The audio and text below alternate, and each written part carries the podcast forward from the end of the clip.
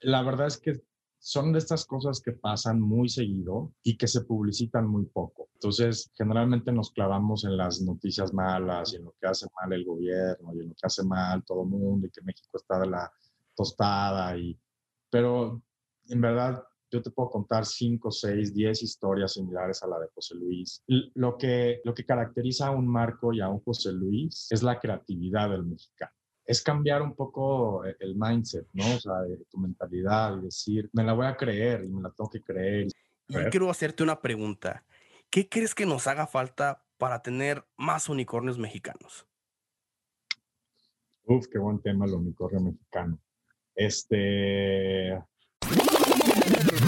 Hola a todos, yo soy May Reyes y bienvenidos al podcast Mentores con May Reyes, en donde busco platicar con gente chingona que está impactando la vida de las personas a través de su talento, trabajo y esfuerzo, para que inspiren a más personas a que persigan su sueño.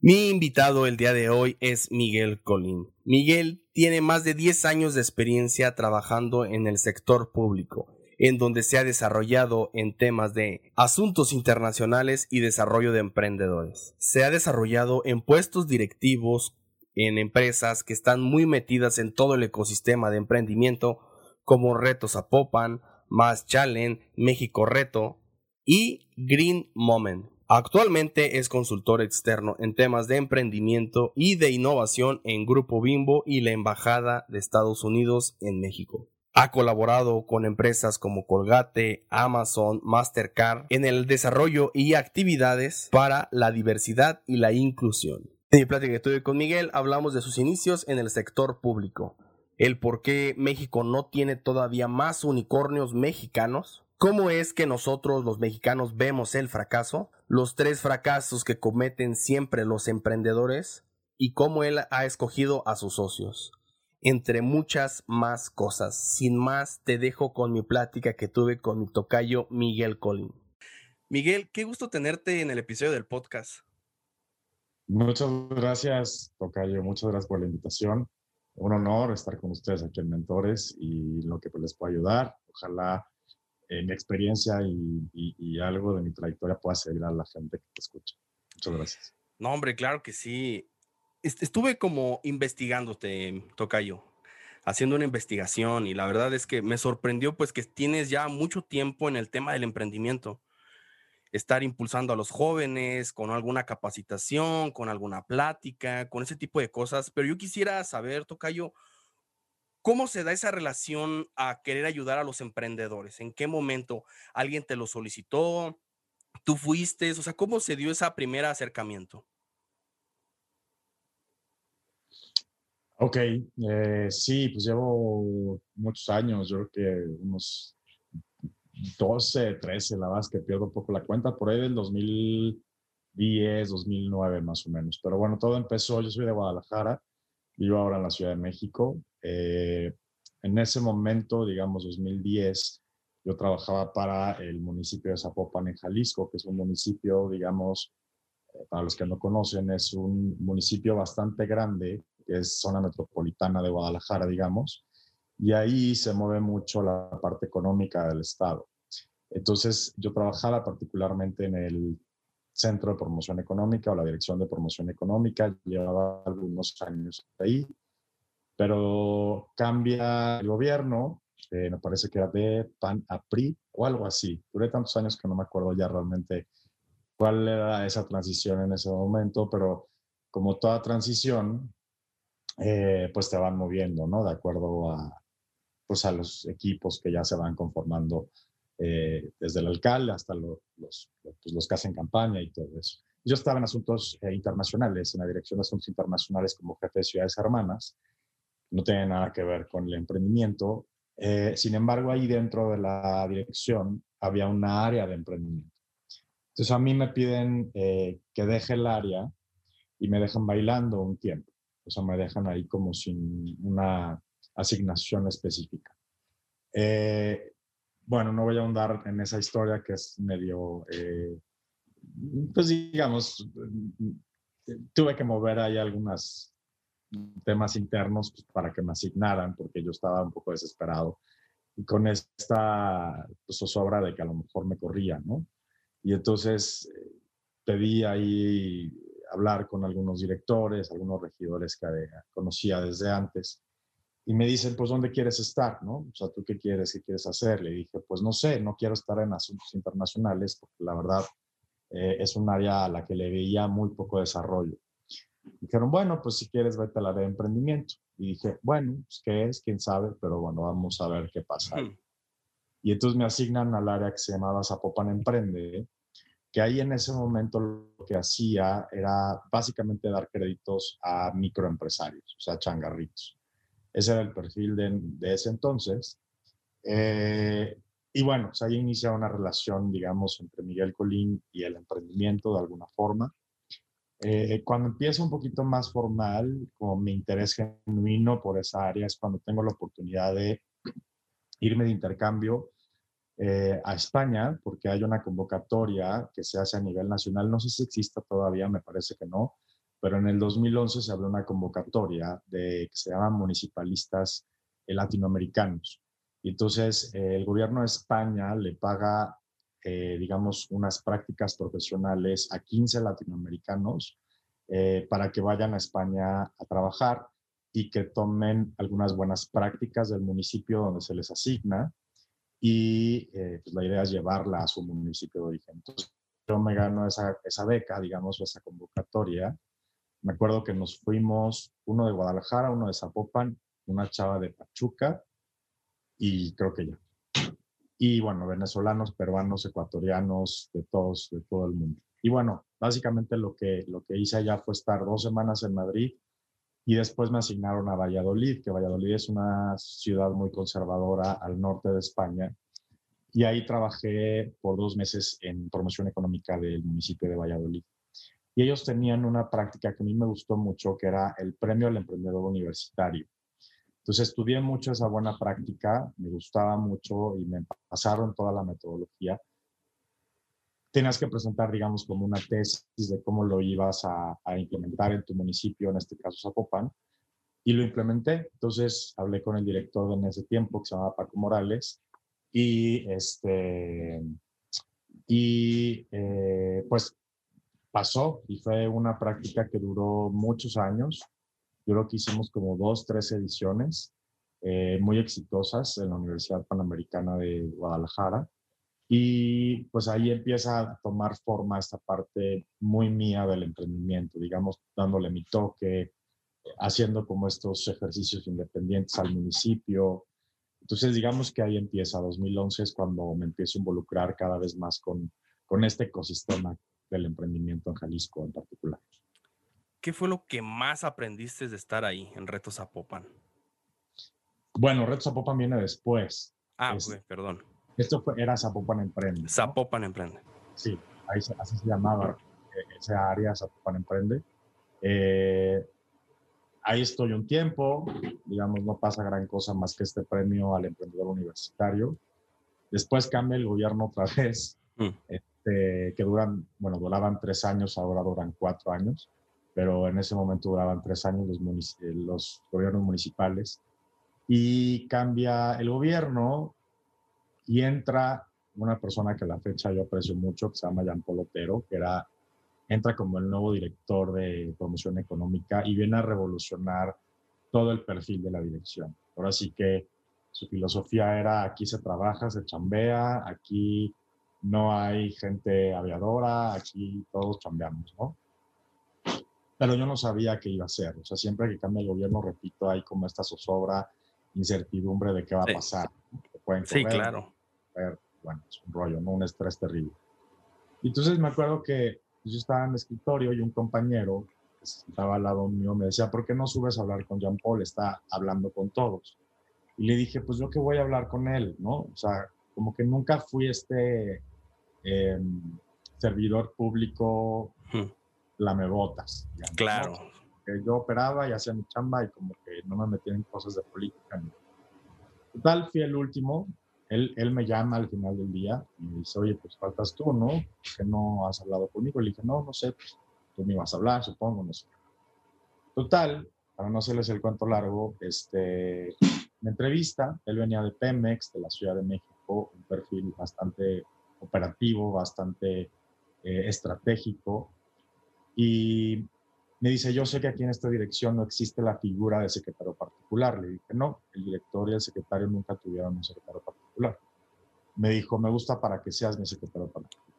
Y le dije, ok, el secretario particular es esta persona que está pues al lado del secretario del director, digamos como su asistente, ¿no?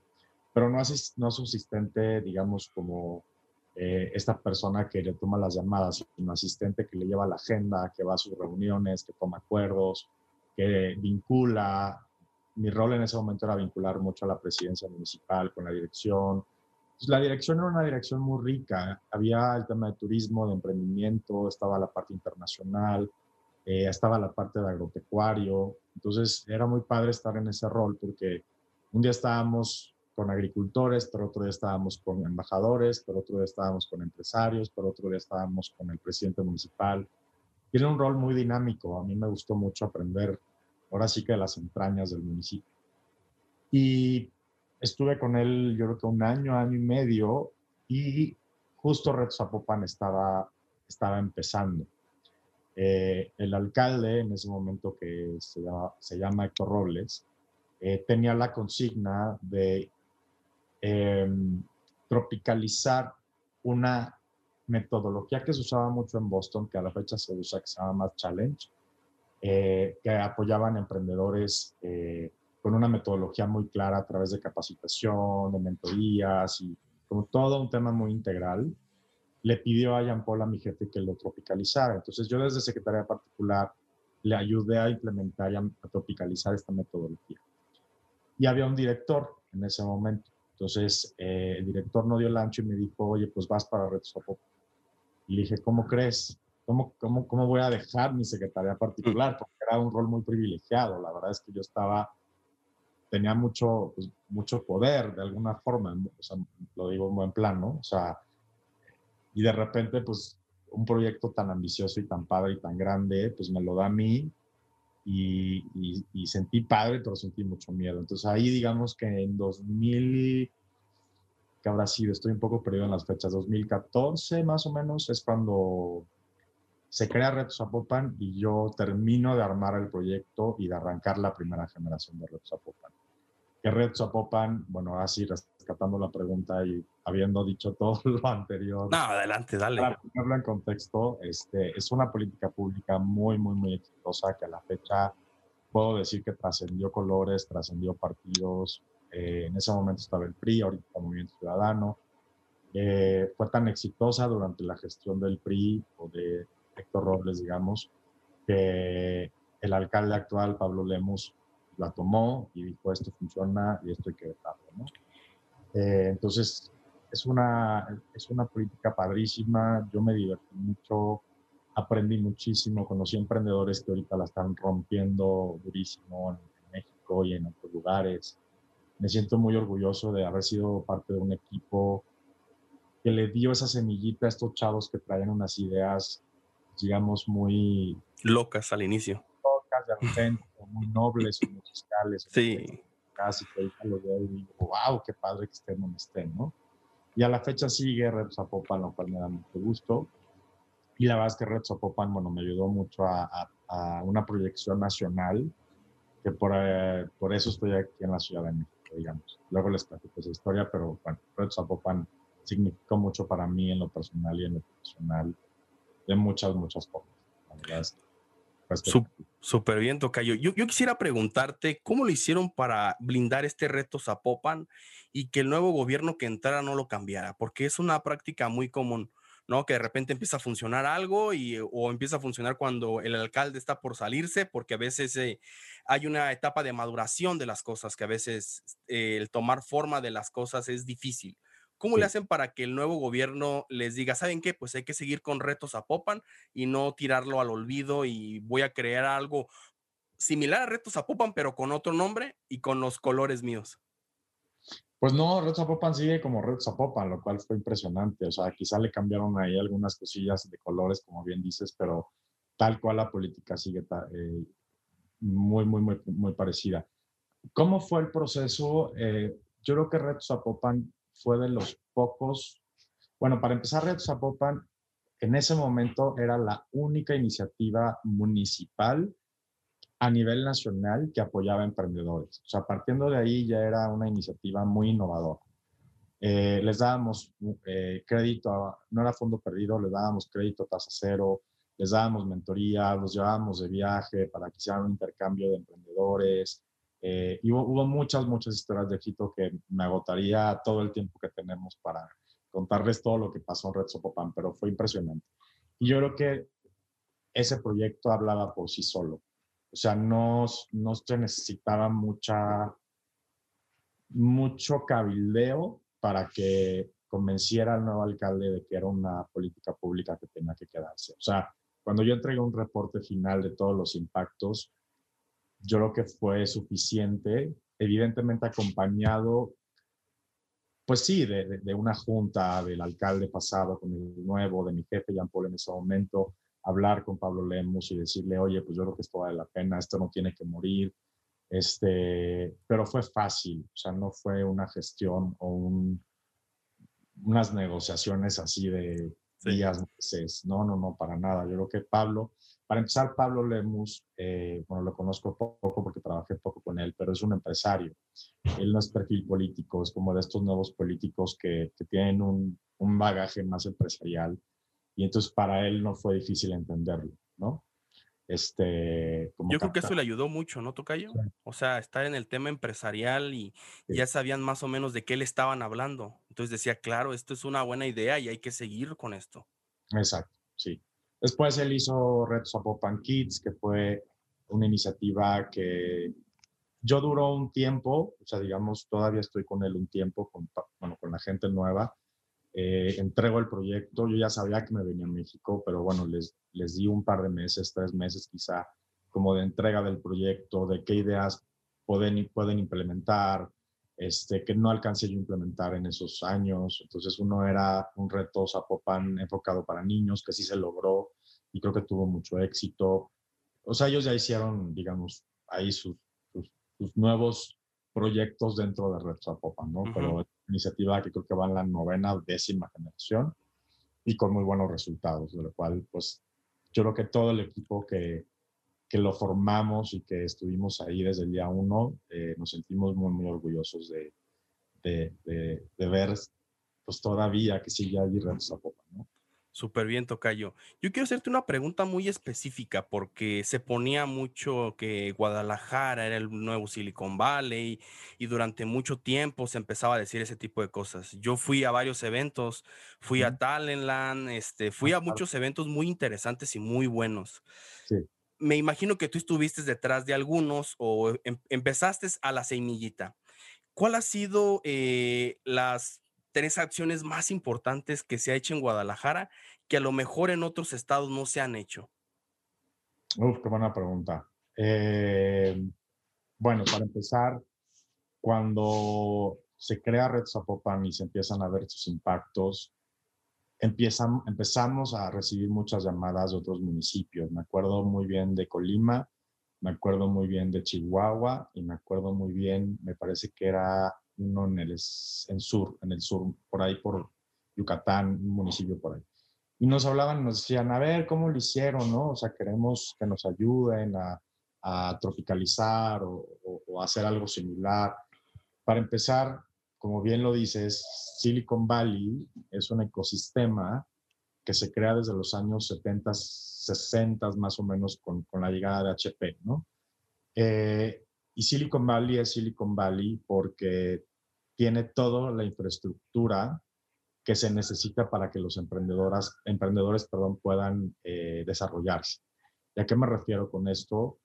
Tiene que haber buenas universidades, tiene que haber, eh, tiene que haber perdón, eh, esta parte empresarial, o sea, compañías que puedan apoyar a estos emprendedores o startups, como se le dice en el argot del emprendimiento tiene que haber inversionistas y tiene que haber un gobierno que apoya.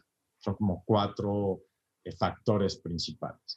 Y entonces, cuando hacíamos el estudio de estos municipios, faltaba uno u otro. O sea, no había un sistema educativo, no había quizá un, un entorno empresarial maduro o no había presupuesto desde el gobierno. Entonces, cuando uno de estos cuatro elementos falla, es cuando es muy, muy, muy difícil poder generar este tipo de emprendimientos o de emprendedores. Entonces, eh, digamos que Zapopan, Guadalajara, esta zona metropolitana, tiene eso, por eso se le llama el Silicon Valley mexicano, porque eh, pues tiene buenas universidades, tiene la industria, que en sí también se le llama Silicon Valley porque hay muchas empresas de, tecnología. Está, bueno, HP, está Oracle, está Sanmina, está Wiseland, que es una empresa enorme, increíble también. De, esa es una historia padrísima también de, ese empresario que se llama Bismarck Lepe. Está Bosch, está, o sea, hay un ecosistema enorme de empresas de tecnología, ¿no? Eh, están inversionistas, que ahorita ya, hay un crecimiento muy alto de inversionistas que quieren apostarle a estas startups, y está el gobierno, que, en ese momento quería apostar por estas eh, iniciativas de, estos jóvenes, ¿no? Entonces, digamos que era la fórmula perfecta eh, para poder replicar un modelo como Silicon Valley en Jalisco. Eh, bueno, ese contexto nomás para entender de cómo, por qué se llama Silicon Valley. Sí, adelante. ¿Cuáles son las tres iniciativas? Bueno, esta parte de, de, Talent Land, antes Campus Party. Ah, sí. Eh, de hecho, la primera edición de Campus Party fue aquí en la Ciudad de México. La segunda ya fue en Jalisco, bueno, en Zapopan, Guadalajara. ¿Por qué? Porque el alcalde en ese momento, que era Héctor Robles, tenía muy claro que quería desarrollar mucho este ecosistema de emprendimiento en México. Entonces yo me acuerdo haber estado en mesas de negociación para traer a Campus Party a Jalisco, ¿no? Y yo creo que esa fue una de las, si no, si no mía, bueno, fue de la administración y mucho de mi jefe, de Jean Paul y así. Eh, creo que fue un gran éxito porque a la fecha, bueno, Talentland ahora pues, es un caso y la gente lo espera y es un, si no tienen la oportunidad, bueno, espero que pronto se vuelva a la normalidad como todos lo tenemos, pero es un evento impresionante, impresionante. O sea, yo cada vez que iba era como estar en Disneylandia, pero tecnológico, lleno de y videojuegos y pláticas y ocho escenarios y cinco plataformas. No, y, y, Tocayo, las, las personalidades que han llevado, o sea, la verdad es que es increíble el poder ver a tantísima gente que de por sí dice, ¿sabes qué? A ver, ¿para qué voy? Porque hay demasiadas cosas tan buenas en tecnología, en emprendimiento, en startup, en un, sinfín de áreas que hay que la verdad dices, necesito dividir mi, dividir mi tiempo para aprovecharlo de la mejor manera. Completamente. Es una locura. La verdad es una locura. Y yo creo que esa fue una iniciativa desde, desde, esa, desde esa administración que, bueno, Después lo toma el Estado de Jalisco, o sea, como que ya la negociación pasó de Zapopan a Jalisco para lograr que se quedara eh, pues el proyecto por muchos años más. Creo que el proyecto terminaba en 2020-2021, no me hagan mucho caso, y se ha ido renovando, ¿no? Para que se siga quedando en Jalisco. Eh, ese yo creo que fue uno de los grandes éxitos. Evidentemente Red Zapopan, dentro de Red Zapopan hay una historia de éxito increíble, este, que bueno, gracias Compártemela, por favor. Sí, sí, sí se las comparto y ojalá pronto esté Jo Reyes para que se las comparta. Jo fue uno de los capacitadores que estuvo conmigo en el proyecto de la embajada, que ahí conocí a, a, tu colega que me invitó a este podcast muy amablemente. Sí. Bueno, Jo Reyes, eh, que estuvo con nosotros dando capacitación al proyecto de ser líder, eh, él lo conocía en Red Zapopan. Él tiene un emprendimiento que se llama Estrenón, que lo que hace es vender ropa de segunda mano, pero a través de una experiencia eh, formal. Tiene tiendas donde se vende ropa de segunda mano, pero está etiquetada, está sanitizada, eh, están populares y tiene más de 14 tiendas en Jalisco y en otros lugares del, estado. lo apoyamos desde Red Zapopan, ahí lo conocí.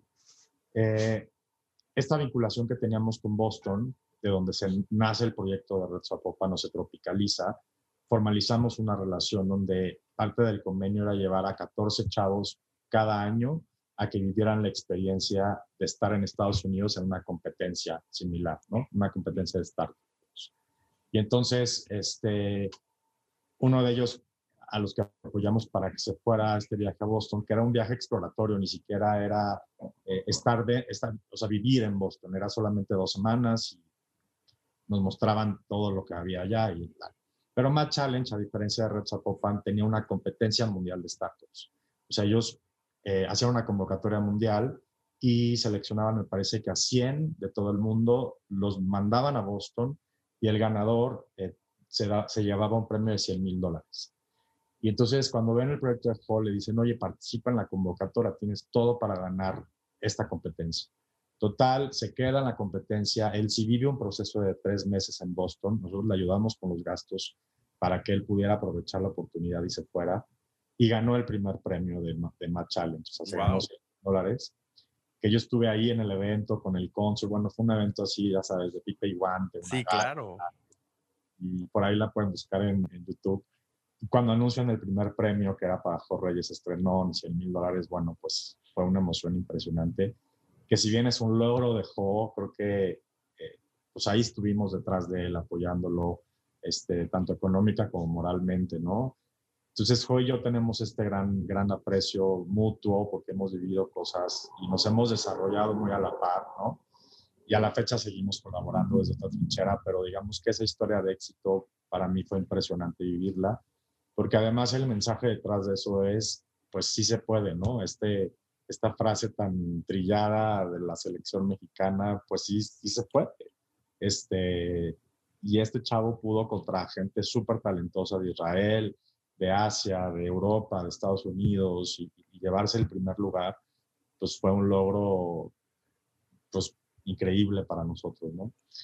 Y el tercero, híjole, pues, eh, pues yo creo que haber conocido tanto talento, o sea, en sí la experiencia de Red Zapopan me llevó a conocer muchísimo talento del cual estoy muy orgulloso, eh, haber podido platicar con ellos, ser testigo de sus logros, o sea, como este juego te puedo platicar muchas más, este, de muchos logros y muchos éxitos que ha habido por ahí, pero eso para mí fue increíble, ¿no? O sea, más que conocer a estos grandes empresarios o a estos grandes personalidades de Jalisco y, y estas cenas maravillosas que de repente te invitan, es conocer al talento mexicano. O sea, creo que eso es invaluable. Entonces, así las nombraría esas tres. Súper bien, ¿no? A ver, sí, Tocayo, eh, porque me imagino que fue una gran experiencia, ¿no? El estar ahí. El ver a este, este joven que estaba ganando allá, que luego a veces nos decimos, es que no se puede o no soy suficientemente competitivo o este tipo de cosas y a veces llegan otras personas a demostrarnos que sí se puede hacer las cosas. Sí, caray, y también eh, la verdad es que son de estas cosas que pasan muy seguido y que se publicitan muy poco. Entonces, generalmente nos clavamos en las noticias malas y en lo que hace mal el gobierno y en lo que hace mal todo el mundo y que México está de la tostada. Y, pero en verdad, yo te puedo contar 5, 6, 10 historias similares a la de José Luis. Pues que sí, de repente aparecían por ahí en algún periódico o en un canal o pero yo decía, güey, ganó 100 mil dólares, ¿no? En una competencia mundial de startups, o sea, es como el mundial de fútbol, ¿no? sí, sí, sí, sí. Literal. Este, me acuerdo también otra historia que llevamos justamente a un grupo de, chavos, todavía no trabajó, fue de la segunda generación, estoy hablando de la primera generación. Nos invitan a, a un, una competencia de startups también, pero de un fin de semana que era para celebrar el 15 de septiembre. Entonces era una competencia entre startups mexicanas y startups gringas, ¿no? Eh, y bueno, el primer lugar lo gana también unos chavos que se llaman Ustrap, bueno, que en ese momento se llamaban Ustrap, que es un dispositivo para gente invidente, que es como un wearable, como un, digamos, un Apple Watch, que a través de eh, sensores de proximidad le va diciendo qué tan cerca están los, los objetos, ¿no? Mm, Entonces no fue tan glamuroso ni ganaron tanto dinero, pero ganaron esa competencia. Ahorita ese chavo que se llama Marco Trujillo, eh, me acuerdo perfecto que nos invitaron a una cena con el cónsul y el cónsul me dijo, oye Miguel, pues están invitados a una cena en la noche para celebrar el grito, no sé qué, llévate a tus chavos. Y me dice Marco, oye Miguel, es que no me traje un traje y no tengo dinero para comprar un traje porque era exclusivo eh, traje, ¿no? Era una cena de gala con el cónsul. Y entonces me dije, no te preocupes, pues vamos a una tienda y te compro un traje, ¿no? O sea, no pasa nada, pues el chiste es que vayas y te apoyes con, este, con, con, estos señores, ¿no? Tan importantes. Eh, bueno, como esas mil cosas, ¿no? Que le apoyamos y que no tenía un dólar y que pues, ni para el taxi, entonces ahí estábamos apoyándolo. Ahorita el chavo tiene mucha inversión de por medio, le está yendo increíble. Eh, son de esas historias como, como las que te he platicado, que digo, qué padre que le pude haber ayudado en comprarse un traje en su momento, ¿no? Y, que ahora, bueno, pues casi casi es de estos grandes emprendedores mexicanos que vive creo que ahora en Silicon Valley y bueno, está, está codeándose con los más, con los más fregones del, del ambiente. Eh, entonces eso es, eso es invaluable. La verdad es que aprendes mucho y como tú dices, es una gran lección para todos como mexicanos. Y sabes que, o sea, creo que reflexionando, nunca me había puesto a pensar hasta ahorita que me lo preguntas y, y yo contando estas historias, lo que, lo que caracteriza a un Marco y a un José Luis es la creatividad del mexicano.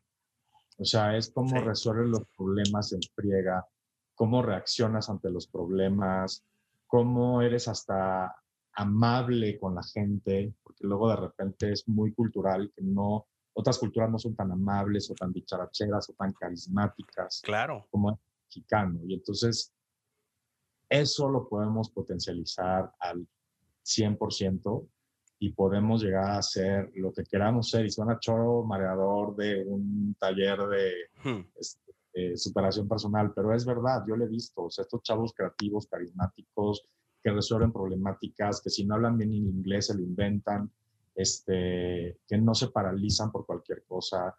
Esa tenacidad y resiliencia del mexicano es impresionante.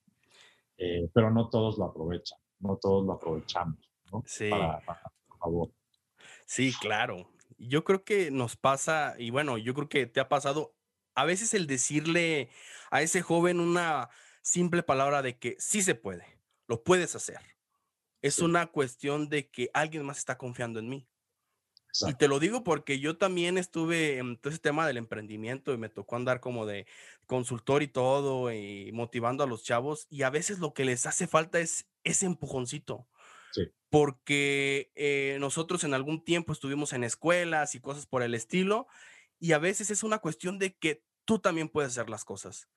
Y claro que lo puedes, no importa la edad que tengas, lo puedes hacer. Y, cuando alguien más se lo dice, como hay un, eh, a lo mejor hasta un sesgo de confirmación que dice, ah, claro que sí puedo, o sea, como que no se habían dado cuenta de que eran capaces de hacerlo. Sí, es que es creértela. O sea, realmente, yo digo, ahora tengo la oportunidad de ser maestro eh, en el ITESO, que es, digamos, como la Ibero de la Ciudad de México. Este es mi primer semestre y mucho de lo que les digo es eso. O sea, eh, es cambiar un poco e, el mindset, ¿no? O sea, tu mentalidad y decir, eh, me la voy a creer y me la tengo que creer y soy merecedor, de eso y, si voy a hacer un, un pequeño emprendimiento, eh, voy a confiar en mí, voy a confiar en mi proyecto, me la voy a creer, me merezco lo que puedo lograr y no quejarse todo el tiempo, que el mexicano también tiene ese boicot diario y todo el tiempo de queja, queja, queja, queja, queja. Eh, y de repente, pues sí, pues todo sale mal, ¿no? Evidentemente, pero es un, es un cambio mínimo de, de una forma de pensar, una mentalidad un poquito más ambiciosa, eh, porque el emprendimiento es muy complicado y tú viendo lo sabes, ¿no? Sí, al inicio, al inicio es complicadísimo y a veces tenemos que entender que es algo solitario de cierta manera. Muy solitario muy solitario. Muy, solitario al inicio. Emprendimiento, mm, A ver, ¿me repites? Como que se cortó. Ah, pero ¿cuál fue tu emprendimiento? Hace tiempo. No sé si ya, si ya es. Mira, te voy a platicar una historia. Hace unos seis años inicié como con una agencia de marketing digital y fue como en un evento que hubo aquí que se llamó InnovaCam que era ese tipo de cosas. Entonces, en ese tiempo era como mucho de, mm, de meterme ese tipo de eventos, rodeando rodeándome por el ecosistema. Y me acuerdo que no sabía exactamente en lo que me iba a meter, como muchos emprendedores, ¿no? Eh, tuve que hacer un video de la noche en la mañana, no sabía cómo lo iba a hacer, pero yo, yo di mi palabra seguridad diciendo, claro que sí lo puedo hacer. Me acuerdo que estaba con un, con uno de los que eran mis socios en aquel tiempo, eh, ¿cómo lo vamos a hacer? Le dije, no tengo idea, pero vamos a investigar, lo tenemos que hacer para mañana. Y aprendí mucho porque no tenía las skills tan desarrolladas. Ya. Y eso, y eso es una curva de aprendizaje. Yo en aquel tiempo estaba estudiando animación, pero todavía no llegaba a una cuestión de realizar ese tipo de proyectos y yo ya me estaba aventando dimos lo mejor de nosotros, no dormimos, me acuerdo que todos los otros equipos haciendo como que su relajo y cosas por el estilo, y yo trabajando, durmiendo dos horas, súper desvelado, y fue de la manera como que me fui este, metiendo después. Eh, es muy normal y eh, hay que aceptarlo, el primero fracasó, y fracasó por un, un, tema de compromiso, o sea, yo no me, yo no me hice cargo de ese proyecto, eh, buscamos un mal equipo, un sinfín de tonterías, ¿no? Eh, que fueron pasando. Y para no hacerte el cuento tan largo, ahorita estoy con una agencia de marketing digital. Ahorita estoy con una agencia de marketing digital, pero ya tengo ese conocimiento que hace cinco años no tenía. Y ya sé muchas, muchas cosas que hace cinco años no sabía. Pero a veces lo que la gente no entiende es que necesita pasar ese proceso. Es que piensan que el primero es el que les va a dar. Y no, no. Y es, Sí, es muy complicado. Yo recuerdo que, que, caí en un y caí en un bache emocional fuertísimo, durísimo, que no sabía qué iba a hacer y aparte tenía otros problemas y ese tipo de cosas y me hizo como que me sumergiera y durante mucho tiempo eh, para mí generó una creencia de que el emprendimiento era malo y que no podía. Y eso es una cosa muy complicada. Yo creo que más bien la creencia es que el fracaso es malo. Exactamente. sí. Es malo es el tema cultural que tenemos y, y hemos conseguido gráficas por ahí, eh, pláticas que he dado. El tema del fracaso en México es durísimo y, y es muy castigado. Sí. Creo que somos el, el, como el séptimo país donde el, el, el fracaso es, es, más castigado comparable a lo que pasa en Japón, donde los chavos reprueban y casi casi se quitan la vida, ¿no? Sí. Eh, entonces, el fracaso es muy castigado desde lo familiar, eres la oveja negra, ¿por qué perdiste el dinero? ¿Por qué este, eh, renunciaste a tu trabajo para poner un negocio? Pero es que ¿dónde vas a vivir, mi hijo? Este, ¿Por qué renunciaste a tu universidad? Si, o sea, ese tema de, expectativas de la familia eh, llega a pegar mucho cuando uno fracasa, ¿no? Sí. Y, y, en otras culturas, como en Estados Unidos, es muy celebrada el fracaso. ¿no? De hecho, hay una cuestión, perdón por interrumpirte, Tocayo, pero hay una cuestión de que si no tienes tantos fracasos, no te voy a meter inversión. ¿Por qué? Porque, o sea, no sé cómo vas a reaccionar cuando caiga el primero. Si ya tienes varios, ya sabes qué va a pasar, ya sabes cómo reaccionar, cómo a lo mejor esta idea no funciona, pero con este mismo equipo podemos eh, hacer una segunda idea. Sí, de hecho, mucho de lo que yo pregunto cuando tengo contacto con inversionistas es en qué te fijas, ¿no? O sea, cuáles como tu, tus indicadores para dar una inversión o no, y mucho es, es la persona. O sea, no tanto es el proyecto, es el emprendedor, ¿no? Es el equipo. Es el porque Exacto, porque si llega a fracasar el negocio o llega a fracasar la empresa, tienen la capacidad de darle la vuelta y quizá crear una segunda empresa, ¿no? Entonces, e, esas habilidades que debes tener como emprendedor, no solamente de negocio, sino de, sino de reacción, de resolución de problemas, de resiliencia, de tolerancia, ¿no? Tiene mucho que ver con esta parte de, de, pues de, de, fracasar y está bien fracasar, pero ¿qué pasa después del fracaso? Si te hundes o te levantas más fuerte. Hay solamente hay una opción, o lo utilizas para motivarte a seguir echándole ganas o te hundes en eso. Y yo creo que a veces los emprendedores necesitan tener eh, un tipo de coach que los vaya llevando. Porque, a ver, eh, todos, y yo lo decía, todos en Excel son millonarios, ¿no? la verdad, todos dan un ROI de 300%. Pero ya cuando van a la venta, ah, ya es otra cosa, ¿no? Y a veces es el cómo superar ese tipo de fracasos, que el cliente eh, ya no te abrió o de repente pasan situaciones externas que el emprendedor necesita pues ver la manera de cómo salir adelante. Yo diría que más, digo, y, agradezco mucho incluso el nombre de tu podcast, que es, que es Mentores, ¿no? Pero sí, definitivamente un mentor puede cambiar tu vida, pero yo cada vez me doy cuenta que más que un mentor, un equipo. O sea, el, el equipo puedes ser tú solo, ¿no? Y, tú facturar y tú hacer la contabilidad y tú este, hacer el RP y la comunicación, o sea, puedes ser todo en tu empresa.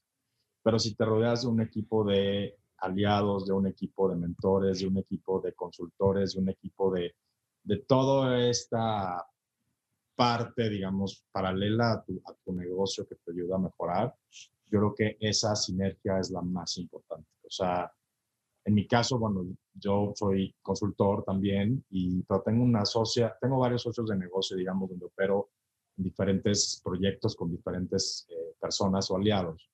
Y me siento muy afortunado de que todos los socios de negocio que tengo son increíbles. O sea, nos echamos la mano, estamos ahí uno para el otro, nos mentoreamos, nos jalamos las orejas.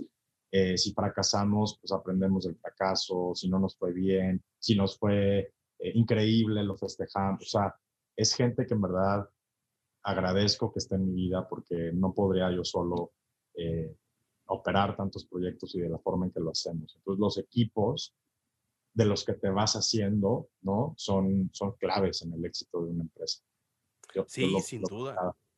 Sí. Sin duda, toca yo. A ver, ya me surgieron muchas dudas y muchas preguntas y quiero indagar, ¿no? Porque se está poniendo bueno. Has visto, yo creo que un sinfín de proyectos y de emprendedores en todo este camino, en todo este recorrido. ¿Cuál crees que son los tres fracasos que siempre se cometen, que siempre se repiten por estos emprendedores? La soberbia. Uno es la soberbia. O sea, yo creo que he visto muchos emprendedores eh, que pecan mucho de soberbios y, y desde el inicio se nota que que ellos tienen un proyecto y no les importa lo que, lo que les digas, ¿no? Y está bien, o sea, una cosa es ser necio y decir, este es mi proyecto y lo voy a llevar a cabo y no me importa, pero otra cosa es llegar a ser soberbio, ¿no? Eh, mucha gente no está abierta a la crítica, mucha gente no está abierta a la retroalimentación, mucha gente no está abierta al juicio y entonces, pues no digo que están destinados a fracasar, pero yo creo que la gran mayoría está destinado a fracasar. Sí, claro.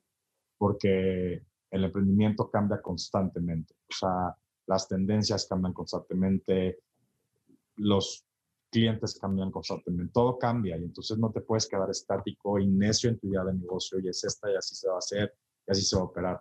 Tienes que estar muy abierto a retroalimentaciones, a consejos, a mentores, que te pueden decir para dónde va la chancla, ¿no? Eh, y muchos se quedan ahí, se quedan estáticos, se quedan en la soberbia de así, yo creo que es lo correcto y no hay de otra. Otra es eh, justamente lo de los equipos, ¿no? O sea, de repente ganan mucho los egos.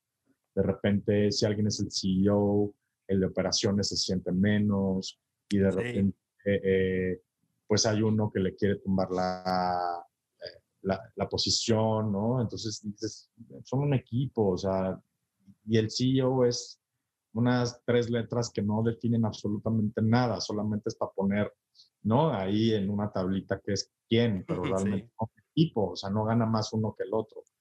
Eh, y de repente estos CEOs sí, sí juegan mucho en contra de los equipos. Y definitivamente, digamos, ya no tanto hablando de las habilidades que debes tener como emprendedor, hablando cosas externas, pues el no saber vender, ¿no? O sea, por ejemplo, yo te digo que el tema de la pandemia nos vino a dar una lección muy grande para, para todos los emprendedores del mundo, sí. así me atrevo a decirlo, este, porque yo veo gente que le va muy bien en la pandemia y no es porque se dedique a vender cubrebocas y gel antibacterial, es porque ha sabido reinventarse, porque ha sabido buscar los clientes correctos, porque ha sabido vender. Hay una parte que a mí me gusta mucho que se llama la propuesta de valor. O sea, ¿por qué tu empresa o tu negocio, tu producto, tu servicio es mejor que los demás? Y tienes que desarrollar una buena propuesta de valor para que tu cliente diga, ok, ya me quedó claro, voy contigo, ¿no? Y mucha gente pasa de largo la propuesta de valor.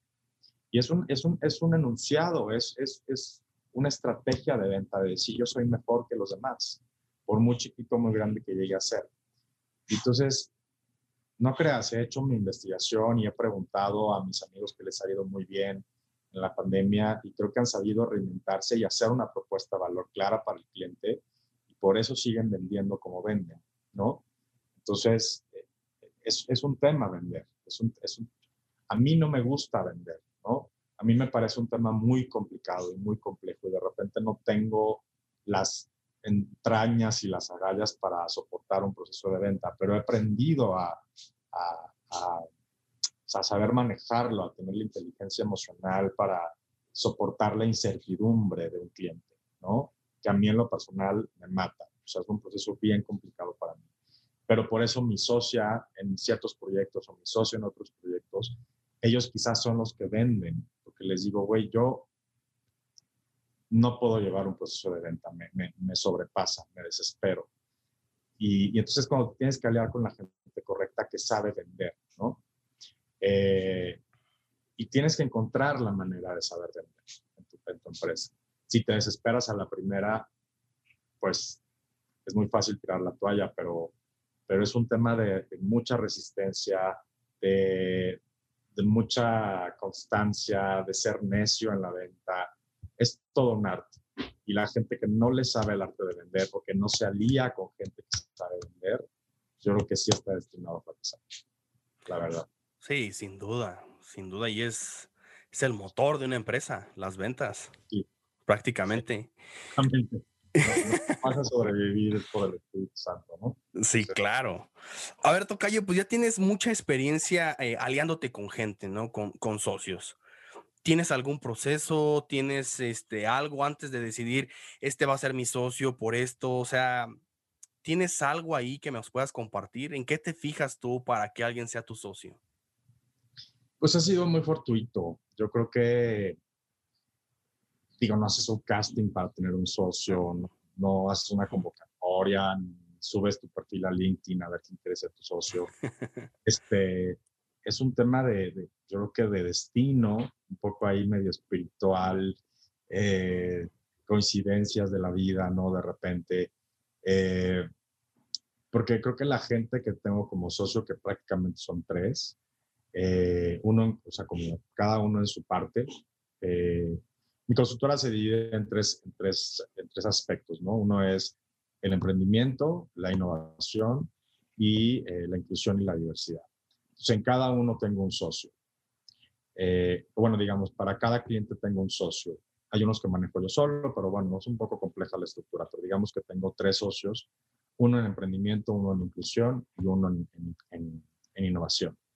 Eh, pues ha sido gente que he conocido, que he trabajado con ellos desde antes, la mayoría, ¿no? O sea, que trabajábamos juntos en empresas como Godines, que de repente, eh, pues le vi capacidad, teníamos química como compañeros de trabajo y de repente, pues fuimos platicando ya fuera de la chamba y surgió como esta oportunidad de colaborar y, y creo que puede ser una persona en la que puedo confiar, ¿no? Eso es lo, lo, lo, principal en lo que me fijo, que pueda confiar en esa persona.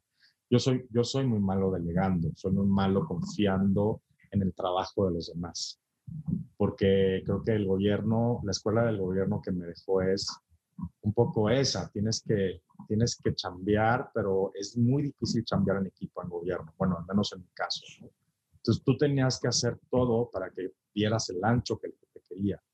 Y entonces cuando me enfrento a una situación donde tienes que trabajar en equipo, me cuesta trabajo delegar y confiar en el trabajo de los demás, ¿me explico? Y en la calidad y en lo que yo podría brindar al cliente. Y entonces es uno de los factores en los que me fijo, como en la confianza que le puedo dar a esa persona para que haga un trabajo de calidad igual que el mío, ¿no? Eh, y que haya buena química, que pueda con, conversar con esa persona, que si algo sale mal, le podamos dar la vuelta, que no se clave, que no lo tome personal. Es todo un proceso, pero por ejemplo, te platico Ale, mi, ami mi amiga socia con la que trabajo para Bimbo, eh, o trabajamos para Bimbo, pues es una amiga de toda la vida. O sea, ya la conozco desde hace 20 años. Y nos encontramos en una boda hace unos años y platicando de qué estábamos haciendo cada uno, pues ella estaba haciendo algo similar para otra empresa de lo que yo estaba haciendo con Bimbo. Yo con Bimbo empecé solo y después integral y le dije, te voy a invitar a colaborar en un proyecto, a ver qué tal nos va, porque creo que el perfil que tienes me ayuda mucho al proyecto que estoy haciendo con Bimbo ahora, ¿no? Y funcionó de maravilla y a la fecha hemos ejecutado cinco proyectos, vamos creciendo súper bien con esa cuenta, y, pero era una amiga, ¿no? Era una amiga, ya la conocía, eh, digamos, habíamos convivido, eh, otro con el que trabajo para en la embajada, trabajamos juntos en una empresa aquí en México, eh, es un poco ese proceso que teníamos química, que había esta relación cordial y que en la conversación ya después de la chamba, pues me di cuenta que éramos más afines de lo que creíamos en tema de chamba, ¿no? Eh, y el tercero trabajó conmigo en Zapopan, o trabajamos juntos en Zapopan hace muchos años, y, y recién digamos que somos socios recién, es el, es el nuevo socio de la consultora, digamos, para proyecto de inversión. Eh, estamos como en esta, en esta relación de empezarnos a conocer un poco más en el tema negocio y va muy bien. Entonces, no hay una fórmula, o sea, yo diría, es algo que sucede. Yo, yo no me considero una persona tan social, aunque la gente dirá, podrá percibir de mí algo contrario, pero, pero sí me abro mucho a conversar con la gente. A lo mejor no soy tan amiguero, pero sí me gusta conversar con las personas. Y creo que esa apertura me ha ayudado a identificar estos perfiles que me han ayudado ahora en mi negocio, ¿me explico? Entonces, yo creo que el hecho de conocer personas, no decir tengo muchos amigos, sino conocer personas con esta intención de de conocer diferentes puntos de vista, de conocer diferentes perfiles, de conocer diferentes formas de vivir, pues vas identificando quién puede ser para qué cosa, ¿no? Entonces creo que ese es un consejo que daría, ¿no? Como abrir tus círculos sin necesidad de ser amigos, pero de, ubicar mucha gente en diferentes partes o diferentes industrias o diferentes caminos para que cuando tomes decisiones sepas a quién recurrir, ¿no? Sí, sin duda porque me ha servido mucho. Sin duda, y me identifico mucho contigo. Yo también soy muy parecido, o sea, no son muchos amigos, pero sí soy mucho de, de, conversar y de repente hablar y a veces escuchar otros puntos de vista, ¿no? Y a veces ir como con el experto de esa industria para rebotar a lo mejor alguna idea o algo, porque eso es importante. Tú puedes tener una perspectiva desde tu punto de vista, por ejemplo, yo de marketing y a lo mejor alguien de tecnología me dice, no, es que debe ser de otra manera y, y ser muy humildes en esa parte. Sí, completamente. Completamente, y nunca sabes, por eso se le llama networking, ¿no? Que también es, un, es una palabra ahí medio gringa, que no hay como una traducción literal al español, pero es tener una red de contactos, o sea, no es una red de amigos increíble maravillosa y todos son mis amigos. No, es una red de contactos, ¿no? Por eso es muy bien, es muy bueno LinkedIn. Yo uso mucho LinkedIn o LinkedIn, este, porque ahí haces contactos, ahí buscas a alguien de tal industria o buscas a alguien de tal sector o de tal empresa y le mandas un mensaje y ya conectas con esa persona. ¿no? Y más ahora que estamos en encierro, pues si no puedes conocer gente en un desayuno, pues ahora los conoces por LinkedIn. Entonces yo siempre recomiendo muchísimo esa herramienta y esa red social que te abre justamente el panorama a conocer otras personas con un perfil muy de negocio, pero, pero sí, o sea, es, es, es, es tener identificado quién te puede ayudar para qué cosa, ¿no? De ahí pueden surgir muchos buenos amigos también, obviamente, pero digamos, pues para tema de emprender o de eh, desarrollar cosas, proyectos, iniciativas, ideas, pues sabes que tienes por ahí algunos abogados, contadores, financieros, eh, tecnólogos, eh, mercadólogos, como bien dijiste, y decir, oye, échame la mano, ¿qué onda? ¿Colaboramos? Sí, claro, vente, o hacemos un Zoom. Entonces, de eso se trata. Hay gente que es muy retraída y que es muy, muy, pues sí, muy muy cerrada de repente y digo, no, a ver, es que es un tema estratégico. O sea, no, no lo hagas como, ay, es que me da pena, no, es que tienes que hacerlo porque es parte de la sobrevivencia humana, ¿no? De la supervivencia que tienes que aliarte con los demás y no, no puedes solo para nada, ¿no? O sea, quítate la pena y sal al mundo porque si no, te, si no eres visible, pues... Eres invisible. eres exacto, ¿no? Entonces, la verdad es que hay que desarrollar mucho esa parte de, de la conexión personal, de, de, atreverse a salir al mundo a que te conozcan. Sí, eso es importante. De hecho, este Moisés es como que mi socio en lo de la agencia también y muy parecido. Iniciamos en el tema de la oficina donde trabajábamos, empezamos a trabajar juntos y de repente vi como que, eh, como que con él sí me agarro bien en hacer las cosas y todo y, le dije, pues bueno, pues vamos a darle, ¿no? Con él inicié lo del podcast, ahorita estoy con él en lo de la agencia y súper bien, ¿no? Y creo que es importante personas que te complementen. Porque el, buscarte a ti otro igual es como que, pues, ¿para qué, no? Él, por ejemplo, es más em, como tema más de organización. Yo, la verdad, soy un poquito desorganizado, entonces me cuesta como que ese tipo de cosas. Ajá. sí es más de organización y tema como de finanzas, ¿no? Yo soy como más el creativo, el que de repente hace las cosas así, y él sí como que espérame, ¿no? Hay que organizarlo, o necesitas decirme de esta manera y empezar a abrirte más y decirle, ok, vamos a darle por este lado, al, igual tú eres el experto en este tema.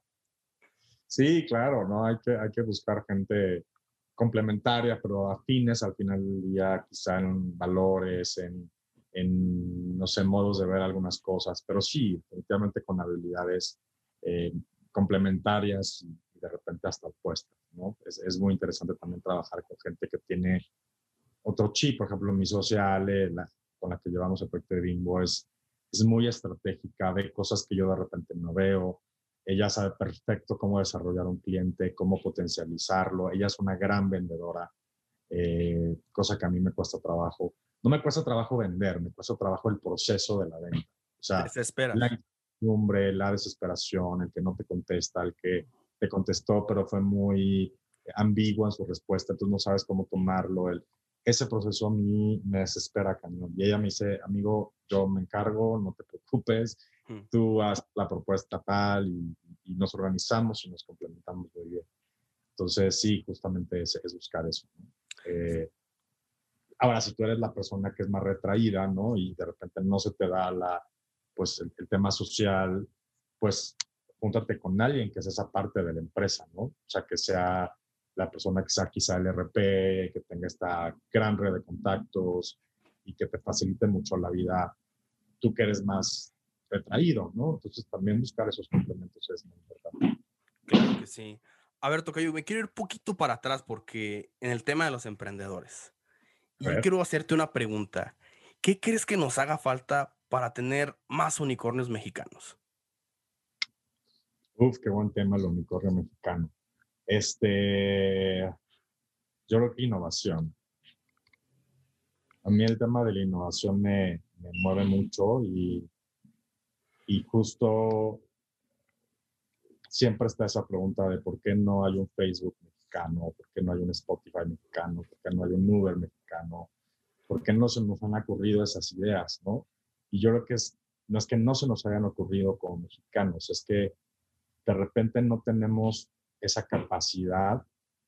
A ver, México es un país muy tradicionalista, es mucho de changarritos, de la panadería, de la eh, tiendita de la esquina, de la pastelería, de mira, yo cocino mi propio pastel y te lo vendo.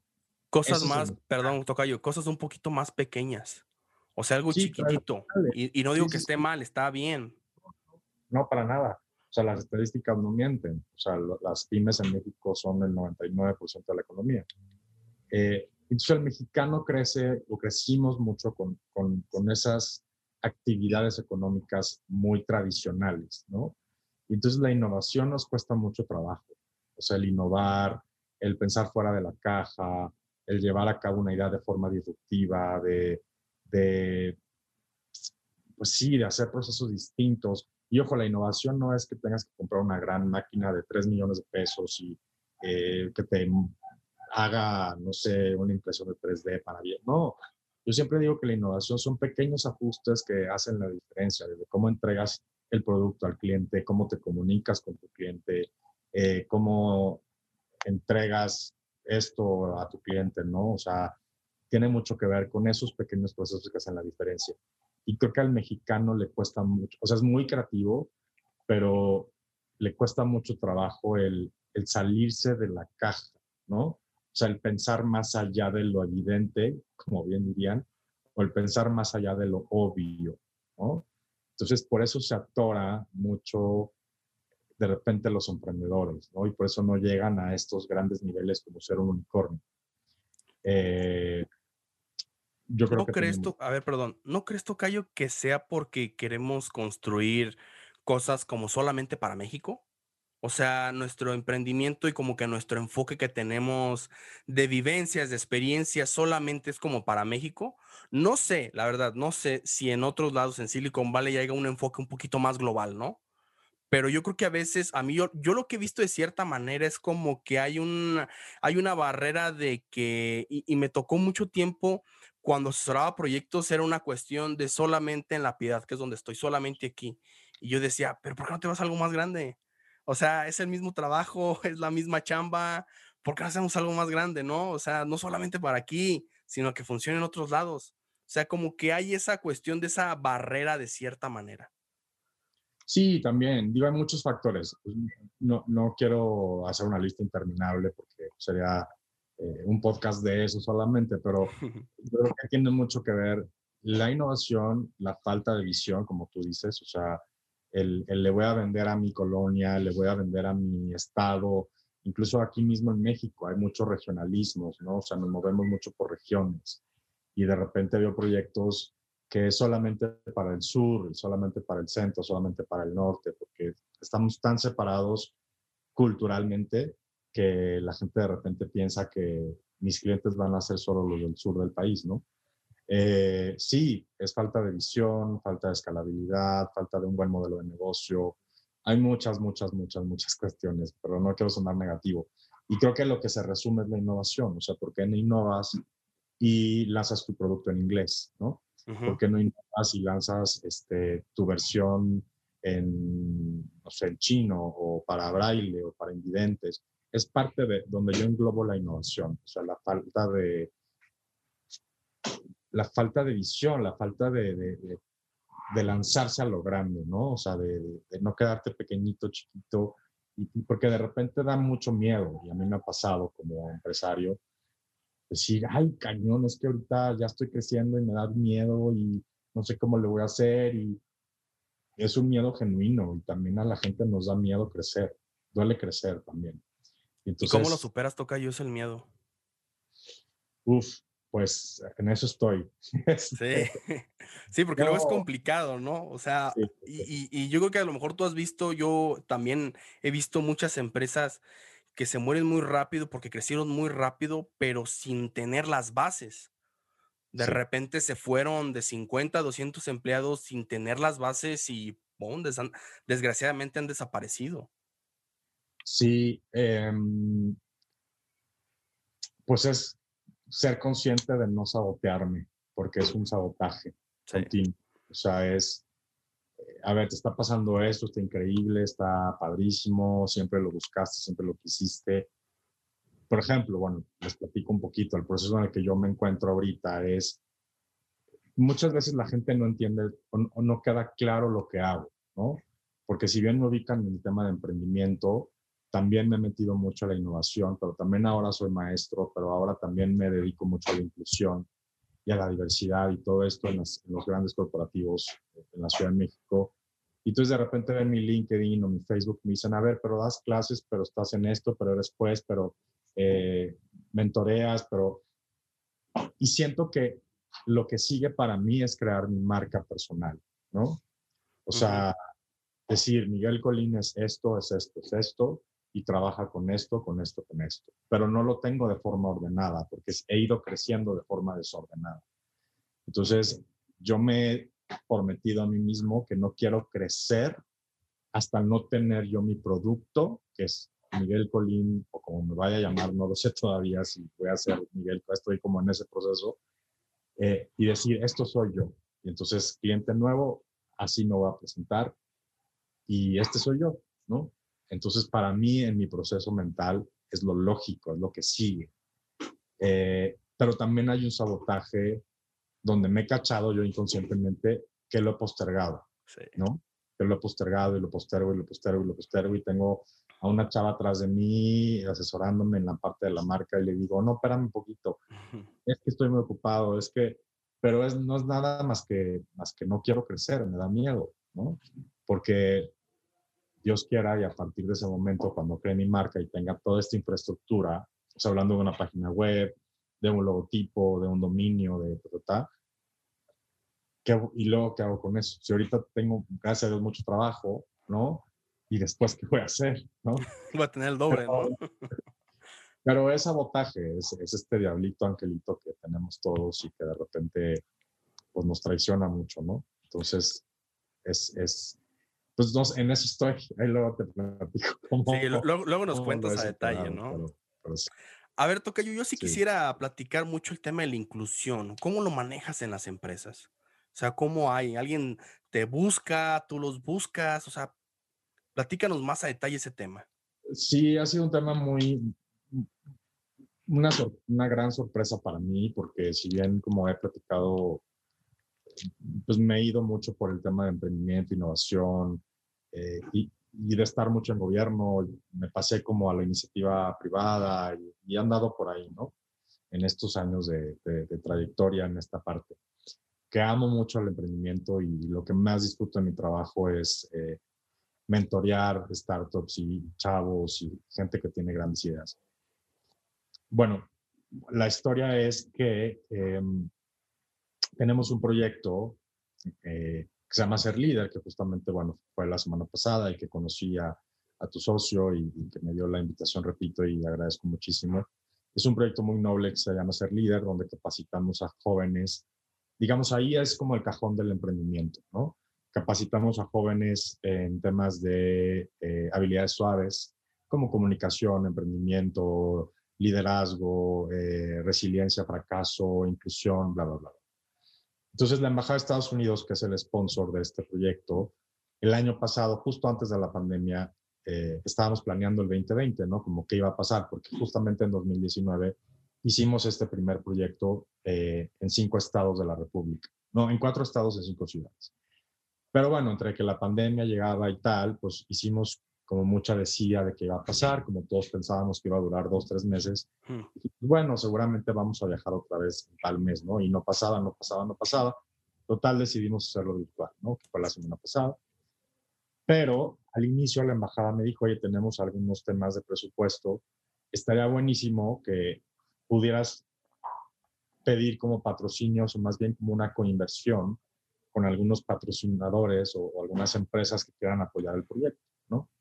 Y así hacemos más grande el proyecto y así vamos a más lugares y así crece todo, ¿no? Dije, va, está buenísimo. Entonces, eso me lo dice en febrero, llega marzo, nos encierran y me quedo con ese pendiente. Dije, bueno, yo pensaba que me lo iba a pasar en Santa Fe en cafecitos, en desayunos, en corporativos, en... pero bueno, pues no pasó porque pues estaba en mi casa, no encerrado. Y empecé a hacer llamadas, llamadas, llamadas a amigos, a cuates que sabía que trabajaban en corporativos y que me empezaran a guiar como en este proceso de a quién le puedo pedir un recurso para el tema de la embajada. ¿no? Entonces, cuando presento estos, este proyecto, eh, casualmente, y me llevo esta gran sorpresa, de que todos los corporativos a los que me acercaban me decían, oye, qué padre tu proyecto, pero ¿por qué no me capacitas a mis empleados? O sea, qué padre que desarrolles estas habilidades en los jóvenes, pero también necesito que me los desarrolles esas mismas habilidades en mis empleados. Y dije, ok, no sabía que esta iba a ser la respuesta. Pero, pero hay que dar. Y, o sea, como que y fueron varios, ¿eh? fueron cuatro quizá los que me dijeron e, e, esa respuesta. Justamente fue muy contextual porque pasó lo de George Floyd el año pasado, esta parte del racismo en Estados Unidos y, el abuso de poder a la raza negra y tal. Entonces estaba muy candente el tema social estaba muy candente este tema, digamos, de la inclusión y de la diversidad. Entonces yo creo que eso tocó muchas fibras sensibles en los corporativos donde se dieron cuenta que no sabían manejar esos temas al interior, ¿no? Y entonces toco base con la embajada y le digo, oye, pues pasó esto, ¿qué hago con esto, no?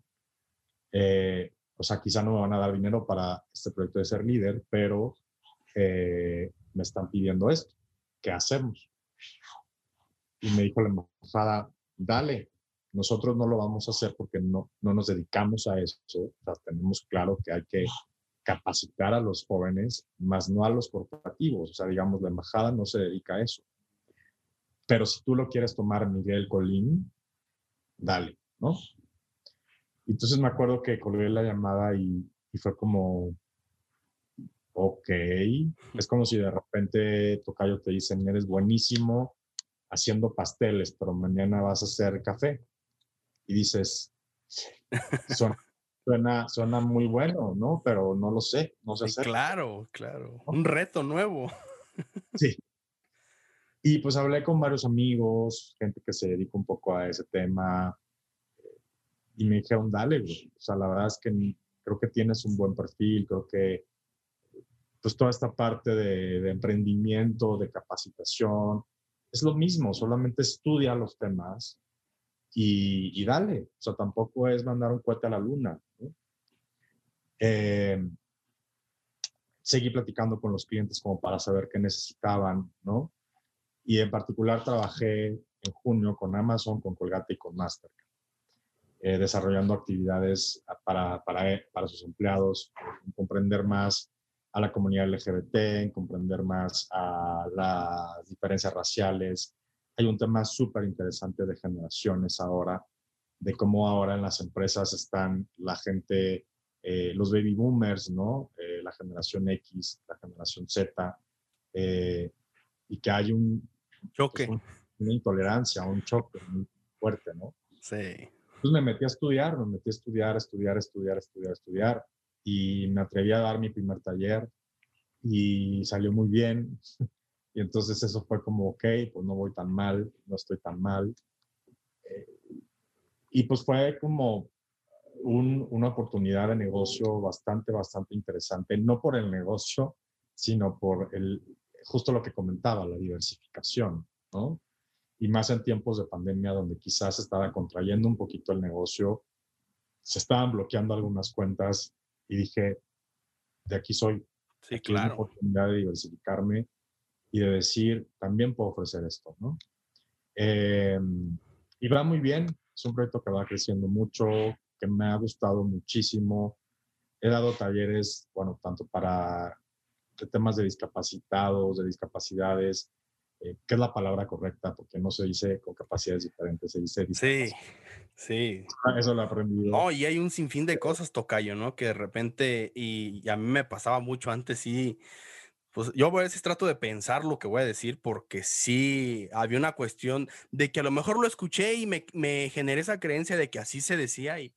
Sí, no, y está bien. Y hay un término nuevo que se llama deconstrucción, ¿no? Que me estoy deconstruyendo, estoy aprendiendo todos los días. Eh, y si la regué ayer con un tweet medio racista, medio misógino, medio homofóbico, pues está bien, lo reconozco, pero me estoy deconstruyendo, ¿no? Y es la forma de decir, estoy aprendiendo todos los días, porque está muy complicado estar, ser políticamente correcto todo el tiempo, ¿no? Entonces, eh, bueno, ha sido un tema increíble, ha sido un tema donde he aprendido mucho, donde es una gran responsabilidad y la tomo como es, porque si voy a hablar de ciertos temas, pues de repente vuelvo a lo mismo, uso mi red de contactos y le digo, oye, amigo, no puedo dar este tema porque no lo conozco. Por ejemplo, ahora eh, para una empresa, bueno, para Mastercard vamos a dar un, taller muy padre de, de, mujeres para el 11 de marzo. Y si bien yo soy el consultor, el que organiza y el que pues hace que suceda, pues yo no me voy a parar a hablar de mujeres porque no es mi lucha, ¿no? Soy muy respetuoso de la lucha de las demás minorías y decir, esto es un tema de mujeres, ¿no?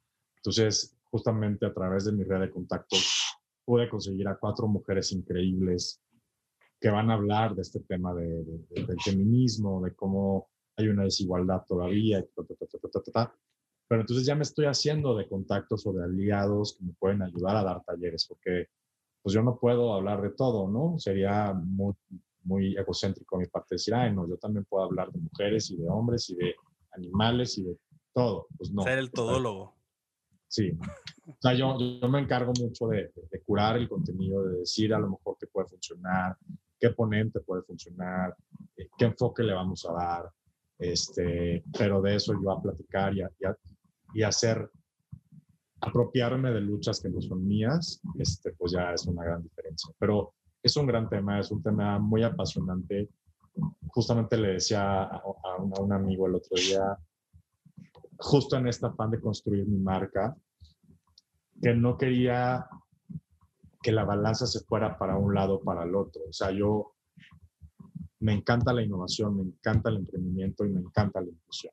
O sea, de forma completamente equitativa. Entonces, quiero que mi marca refleje eso, que, que no está más para acá ni más para allá, ni, sino que Miguel Colín es esas tres cosas, ¿no?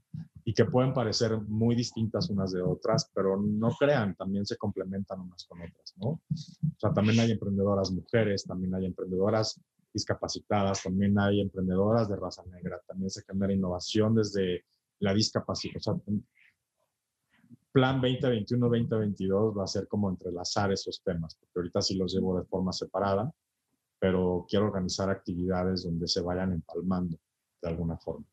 Súper bien, está súper interesante lo que me estás contando, Tocayo. Sí, eso es, parte de innovar en, mi consultoría, ¿no? a ver, aprovechando que tenemos un experto en innovación, ¿no? Regálanos dos, tres tips que podamos poner en práctica a la hora de innovar, de cómo, cómo hacemos una innovación nosotros. A ver, cuéntanos, Tocayo. Pues es ser muy curioso. O sea, la innovación parte mucho de la curiosidad. Eh, vuelvo a lo mismo, o sea, México como país estamos muy acostumbrados a, a lo tradicional, ¿no? A, te ofrezco mi panecito que horneé o mi muffin, que mira, está bien bueno, es un pan de lote riquísimo y, y no dudo que esté bueno, pero a ver, ¿por qué no le innovas en, en el empaque, en cómo pones la base a lo mejor de un material reciclado, eh, de cómo a lo mejor, eh, no sé, en vez de ponerle un celofán, le pongo un material padrísimo que se vea súper bonito. O sea, de repente nos falta rascarle más a lo que es obvio, ¿no? Lo obvio para mí es dártelo en un, una basecita ahí, pues que compré en el mercado, ponerle celofán y un monito y aquí está. Pues todo el mundo hace lo mismo, ¿no? Eh, el mexicano, si bien es muy creativo, yo creo que también llega a ser estar en una zona de confort y decir, no, no, quiero investigarle más para allá porque me va a costar más, tengo que moverle cosas al negocio, tengo que invertirle. Entonces te quedas ahí y ahí te vas a quedar toda la vida, ¿no? Entonces el ser curioso en investigar, hay un tema bien padre eh, de tendencias, ¿no? Hay toda una documentación increíble y hay cada vez más bibliografía sobre las tendencias actuales. Eh, mucho investigar desde ahí qué está pasando ahora, ¿no? En el mundo, cómo la gente está innovando, qué tendencias vienen en salud, en consumo, en tecnología, en educación. Y ahí te van marcando la pauta, ¿no? O sea, si ahorita el tema del consumo eh, de alimentos, por ejemplo, pues el plástico es lo que se está castigando y vienen otros materiales, ¿por qué no usar esos materiales, no? Eh, y es un poco investigarle y decir, aquí está en mi computadora toda la información que requiero, ¿por qué no indagar un poquito más? ¿Por qué no curiosear? Eso creo que les falta un poco al mexicano y nos hace falta más, más investigación, un poquito de esfuerzo, ¿no? Eh, y, y, repito, o sea, también tiene mucho que ver, de repente la innovación tiene mucho, lo relacionamos mucho con tecnología y con máquinas y presupuestos y no, no, no, es el moñito, es el detalle, es, o sea, ese sería otro tipo, o sea, no, no te compliques la vida, innovar tiene que ver con, o sea, por ejemplo, el gran ejemplo es Starbucks, ¿no? O sea, ellos puede ser un café horrendo, puede ser un café ordinario, pero pues le ponen a tu café tu nombre. Listo. Que necesitan un plumón y te dicen cómo te llamas Miguel. Y la gente, te puedo asegurar que va a Starbucks y regresa a Starbucks solamente porque le ponen su nombre a su vaso. La personalización. ¿Qué pasó después, con Coca-Cola? Pues sacaron las latas con tu nombre, ¿no? Gran campaña publicitaria que la rompió cañón. Y esa es una tendencia, la hiperpersonalización, lo acabas de decir, ¿no? O sea, el sentirte que esto me pertenece, esta taza me pertenece y fue hecha para mí, Me hablan a mí. me hablan a mí. Entonces, no requieres la gran infraestructura, ni ahorrar, ni gastar, ni gastar los grandes presupuestos. Con esos pequeños detalles donde el cliente se siente parte de la marca, donde se siente parte del servicio, es invaluable y eso es innovar, ¿no? Entonces, eh, son pequeños ajustes, hay que, hay que evaluar bien tu producto, de qué se trata, cómo lo puedes ofrecer distinto, cómo lo puedes brindar de forma diferenciada. Eh, y tercero, pues va mucho de la mano del primero, pero es leer. O sea, a mí me gusta leer mucho historias de éxito, ¿no? O sea, quizá a uno le enfocaría mucho a tendencias, o sea, investigar tendencias, ver qué hay allá afuera. Pero el tercero es conocer cómo... A mí me gusta mucho el origen de las cosas, ¿no? De hecho, acabo de terminar un libro que se hizo muy famoso que se llama De animales a dioses, que habla mucho de un historiador, que habla mucho de, de la época de las cavernas, a cómo hemos llegado a este momento. Eh, pero también me gusta mucho eh, cómo se creó Netflix, cómo se creó Starbucks, cómo se creó Disney, cómo se creó Bimbo. Eh, ser muy curioso y de ahí aprendo muchas cosas, ¿no? Pequeños tips, pequeñas cosas, pequeñas cosas que te inspiren a crear cosas distintas o a crear cosas de forma diferente. Eso se traduce a innovar, ¿no?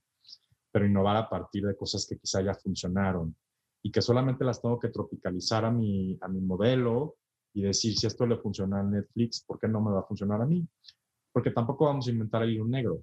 La y ese es un error, Tocayo. ¿No? Que de repente queremos investigar o crear la rueda no, nueva y dices, no, no, no, espérate, espérate, pasando no. al otro lado del charco, allá está todo, o sea, sino es simplemente traerlo y... Claro, exacto, completamente. Y de repente se vuelve muy inspirador leer estas historias, este, o de repente ver cómo se hizo, cómo...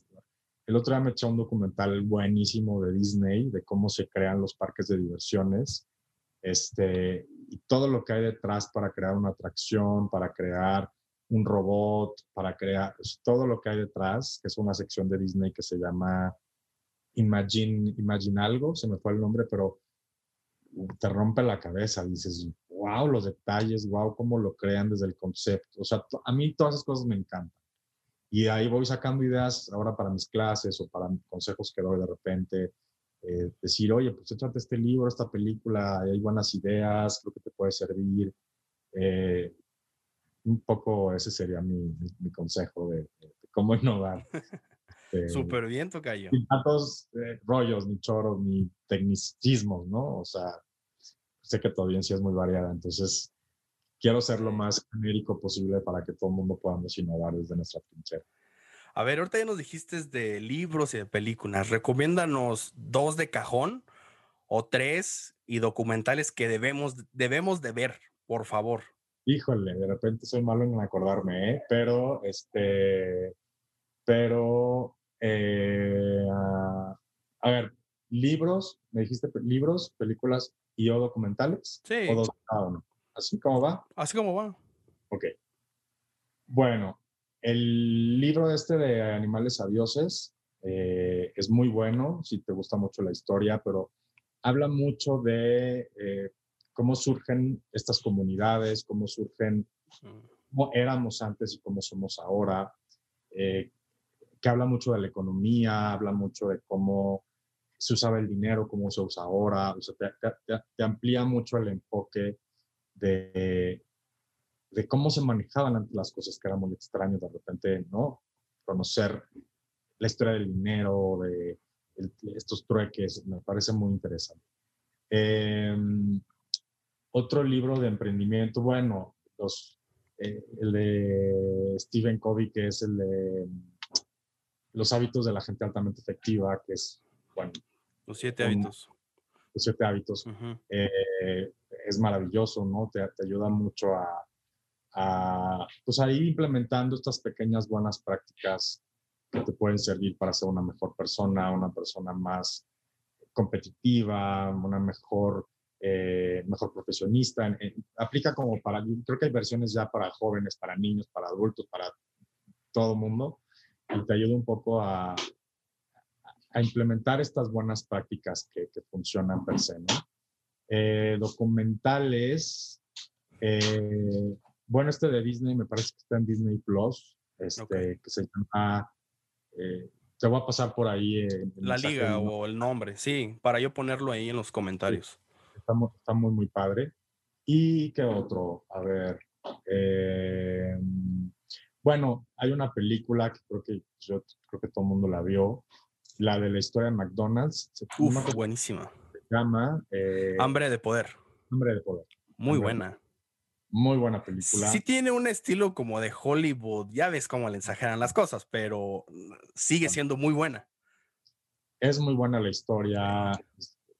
Siento que no la romantizan tanto, o sea, creo que sí está esta persona muy ambiciosa que están estos hermanos McDonald's que crean ¿no? el, el concepto original, pero llega este hombre que les vendía las... Eh, para hacer las malteadas. ¿no? Y pues ve esta visión de, pues, están quedando cortos, yo puedo hacer esto y entra un poco la ambición y el ego y no me parece una película tan, o sea, sí hollywoodense en el drama y tal, pero me parece una historia muy real, sí. donde alguien está aprovechando de la situación.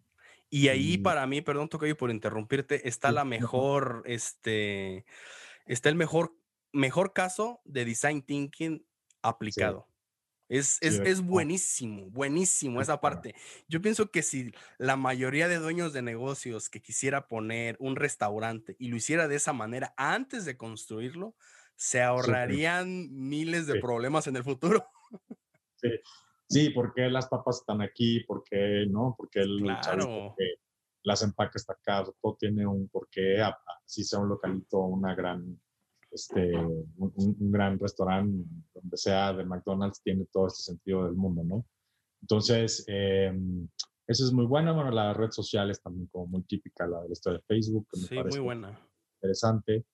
Eh, te voy a mandar otras, porque los, cuando me preguntan ese luego me veo, y, pero tengo una lista enorme. Sí, tú mándanos. y hasta también me sirve para mí que de repente ver algo diferente.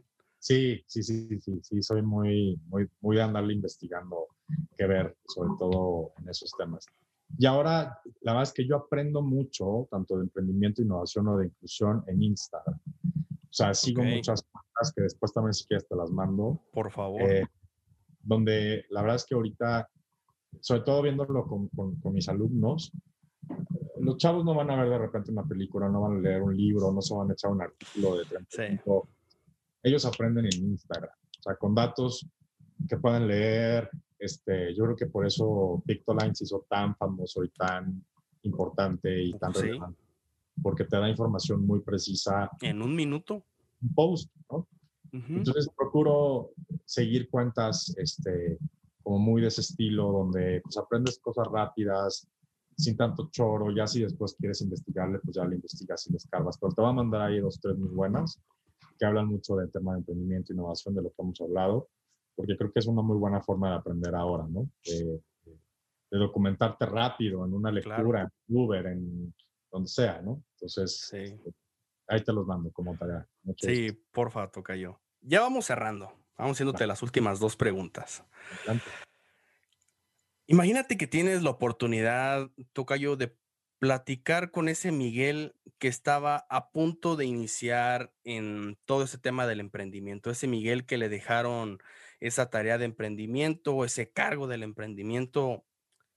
¿Qué consejo te hubiera de haber gustado ahorita con toda la experiencia que tienes que te hubieran de haber dado? Cuando empecé a Retos Zapopan. Sí. O cuando empecé mi negocio, porque son dos etapas. A ver, cuando iniciaste Retos Zapopan y cuando iniciaste tu negocio también. Este, cuando inicié Retos Zapopan, uff, qué buena época. Este, mm, pues no sabes lo que te espera, ¿no? O sea, disfruta cada momento. La verdad es que, paréntesis, es una época que, que yo extraño mucho, mucho, mucho, mucho, mucho. Le tengo una gran nostalgia porque éramos un gran equipo de trabajo, porque eh, hacíamos cosas increíbles, porque eh, yo creo que trascendimos y pusimos una vara muy alta en los gobiernos municipales del país, me atrevo a decir. Eh, y quizá no lo disfruté como, como le, o sea, mi nostalgia parte mucho de lo hubieras disfrutado más. Porque, vuelvo a, vuelvo, vuelvo a decir, la vara era muy alta y la exigencia era muy alta. Entonces me estresé demasiado.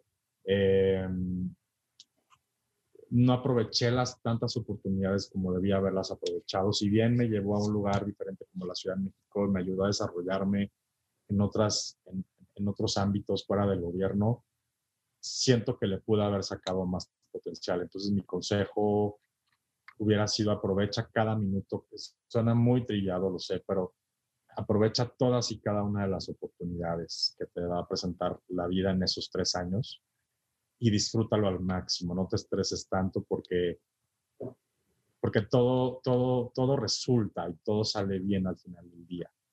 Y soy una persona muy aprensiva. Entonces, eh, también tenía un jefe, digo, lo voy a publicar en redes y lo llega a ver Jean Paul. Jean Paul sabe perfectamente la exigencia que me hacía poner en, en, ese proyecto y entonces la, eh, la presión era muy, muy, muy fuerte. Entonces me preocupaba demasiado y, y de repente no iba a los eventos, de repente me quedaba en la oficina, de repente había cosas a las que no iba porque pues tenía que cambiar, ¿no? Y hablando de trabajo, entonces creo que me faltó aprovechar más el momento y las oportunidades que venían.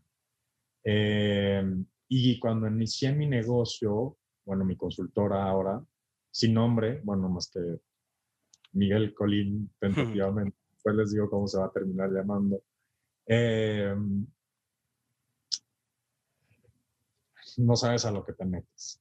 O sea, si bien me dediqué muchos años a dar consejos de cómo iniciar tu negocio y mucho desde la teoría, pues para mí era lo lógico y lo congruente iniciar mi propio negocio, ¿no? Eh, pero lo hice de una forma, creo que me llegó en el momento correcto, eh, pero también no me di mucho las consecuencias. O sea, eh, entonces el consejo sería, quizá vete con más calma y mide un poquito más los riesgos, porque cada caso es muy particular, pero por ejemplo tengo clientes que te pagan en 70 días, ¿no? Sí. Y entonces de repente enfrentarte, o sea, de repente decir, wow, estoy trabajando con Bimbo y con la embajada y con estos grandes clientes, pero no tengo un peso, ¿no? Es no leímos el contrato que decía que nos iba a pagar hasta 70 o 90 días. sí lo leí, pero dije, no importa, ¿no? A ver cómo le hago. O sea, trueno mi tarjeta de crédito, pero, eh, pero es muy, no preví riesgos, no ahorré lo suficiente. O sea, de repente ahora entiendo por qué muchos truenan cuando Walmart te pide esos días de crédito. No hay gente que los aguante. ¿no? Y entonces, ver estas situaciones muy particulares donde tienes grandes clientes, pero te pagan en 60, 90 días y bien te va, y si metiste bien la factura, ¿no? Eh, híjole, es, es bien complicado y para mí fue muy difícil emocionalmente eh, vivir esa etapa, ese bache, como bien dijiste, de y ahora cómo voy a pagar la renta, ¿no? Y ahora cómo voy a eh, pagar, sea, de verdad había días que no tenía un peso. Tenía estas grandes promesas y estas facturas metidas, pero es muy irónico, ¿no? Es decir, pues no me preparé, no, no, no preví estos riesgos, porque nadie te dice que vas a tener a este gran cliente que te va a pagar a los 60, 70 días. Entonces, sí, yo creo que el consejo que le doy y que me daría, me hubiera dado es eso, o sea, la gente que va a emprender, pues tengan su, su colchoncito, asuman riesgos, comuníquenselo a su familia, porque luego la familia no lo entiende. Sí, claro. Este, pero de qué vas a vivir, ¿no? Mamá, pues no sé. Y luego te digo si me quitar unos miles de pesos para sobrevivir a esta quincena este, es, es, un, es, un, es un, una decisión compleja, pero muy satisfactoria. Sí. Qué bueno. A ver, otra pregunta que se me acaba ahorita de venir a la mente. ¿Algún, algo que fuera un fracaso o que se viera como un fracaso, pero al final de cuentas no lo fue, fue más bien como una oportunidad de hacer las cosas? ¿Tienes por ahí algo, Tocayo?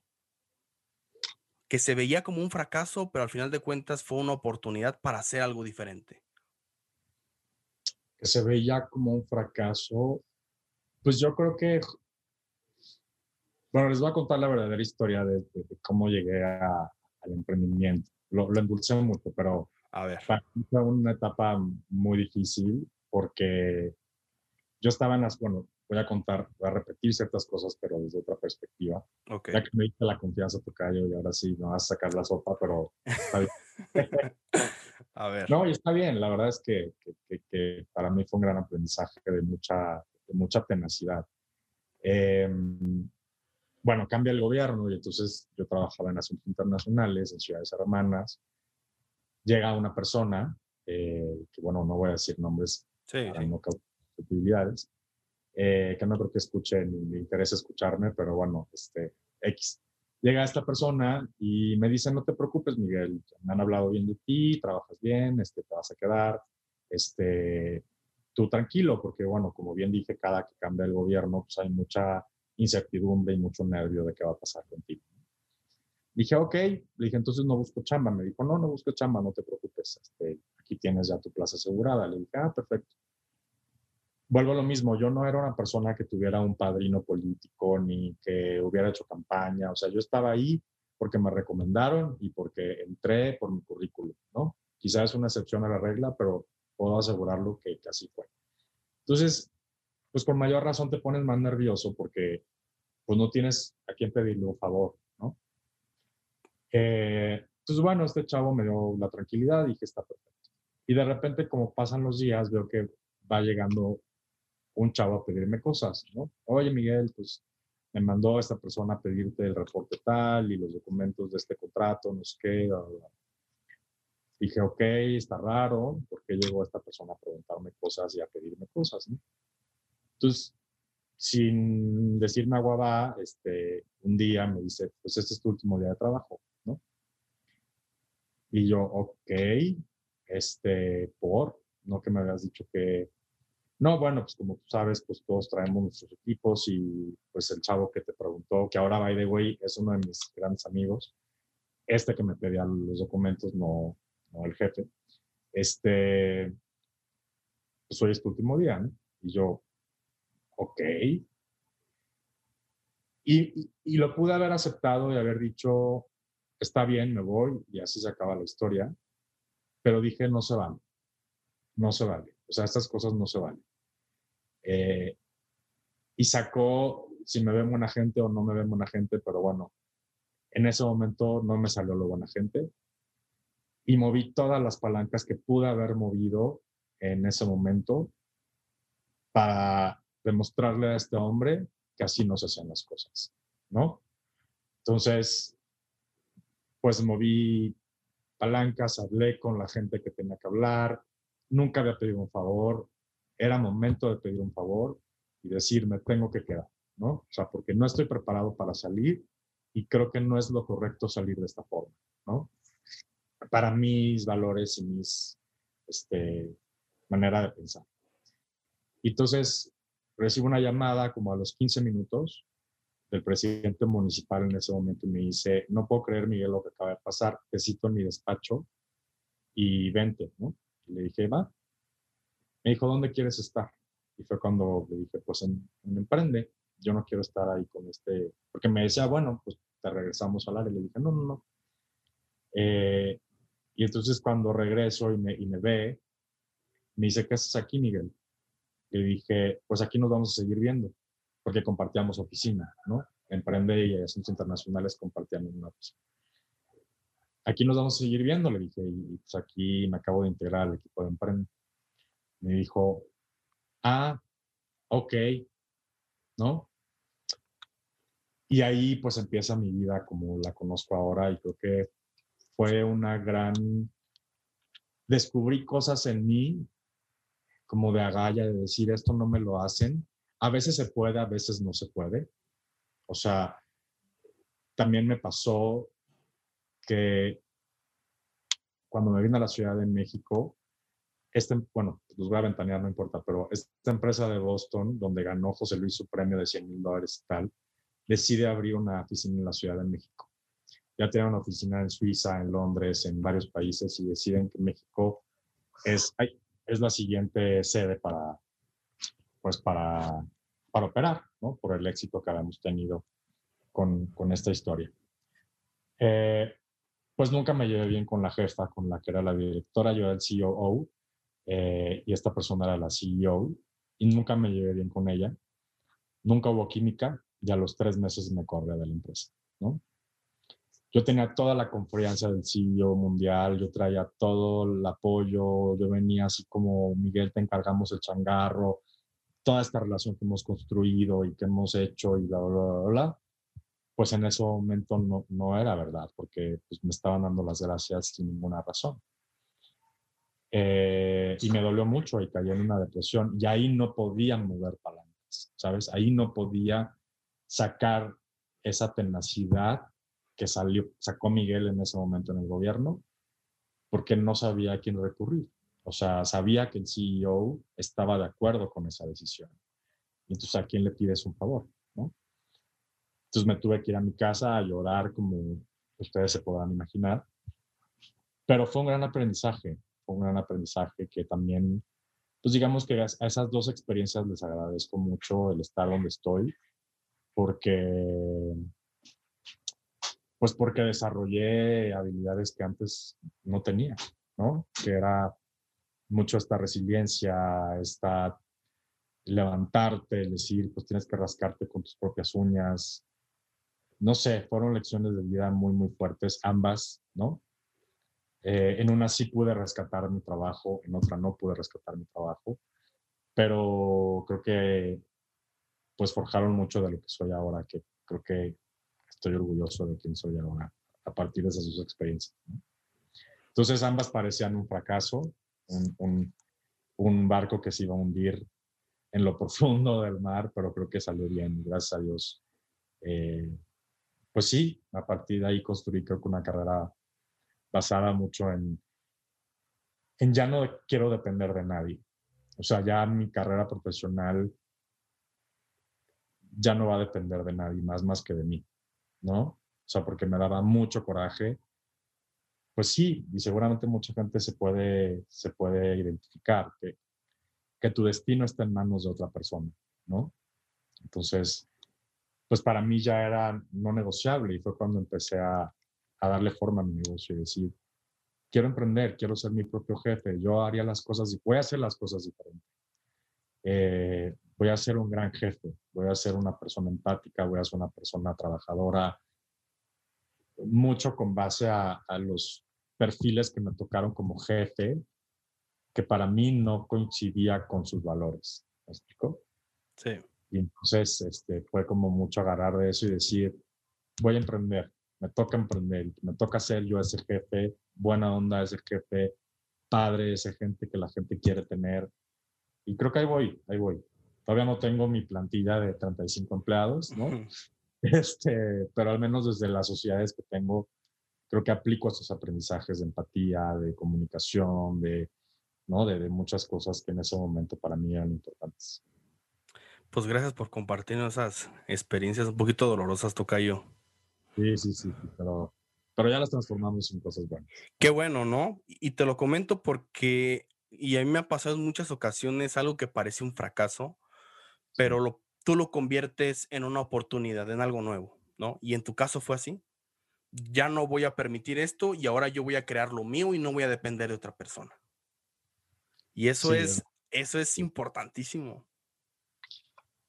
Sí, bueno, yo, yo también siempre digo que emprender es una opción y, y emprender es, es una buena opción, pero también si tú crees que eres un buen empleado y tienes un lugar privilegiado desde tu empresa, yo veo amigos que están felices donde están y son plenos y tienen grandes jefes y tienen grandes oportunidades y les va increíble y ellos siempre me lo han dicho, yo voy a ser el mejor empleado del mes todos los meses, ¿no? Porque yo nací para ser empleado, está perfecto, yo no debato ni evangelizo que la gente sea una emprendedora porque es el mejor camino de la historia. No, no, no, o sea, no es para todos. ¿no? Y creo que esta plática también, desde tu perspectiva, mi historia y las historias que la gente escucha, pues es complicado, no es para todos, pero yo lo veía congruente con lo que quería, con mi meta de vida, con mi propósito de vida, con lo que yo aspiraba a hacer, que me daba mucho coraje que cada vez que me enfrentaba a una autoridad, pues yo era un títere, ¿no? Desde el gobierno, desde esta experiencia en la industria privada, me daba mucho coraje, o sea, decías, ¿cómo? ¿Cómo, ¿Cómo voy a depender de esa forma de la gente cuando creo que yo tengo la capacidad de forjar mi propio destino? ¿no? Sí, o el, perdón por interrumpirte, o el tener un jefe, eh, bueno, tener un jefe pendejo, ¿no? Al final de cuentas, no lo quería decir, pero bueno, tener un jefe así dices, no, es que no, no, no va, no va con lo mío. Sí, de hecho, mi última experiencia que tuve rapidísimo, lo cuento como, como empleado, este, traíamos a Bimbo como cliente, que fue de las primeras veces que yo traté como Bimbo como cliente, ¿no? Desde, desde una empresa, no como, no como emprendedor. Y entonces estábamos en negociaciones para un proyecto de sustentabilidad con Bimbo.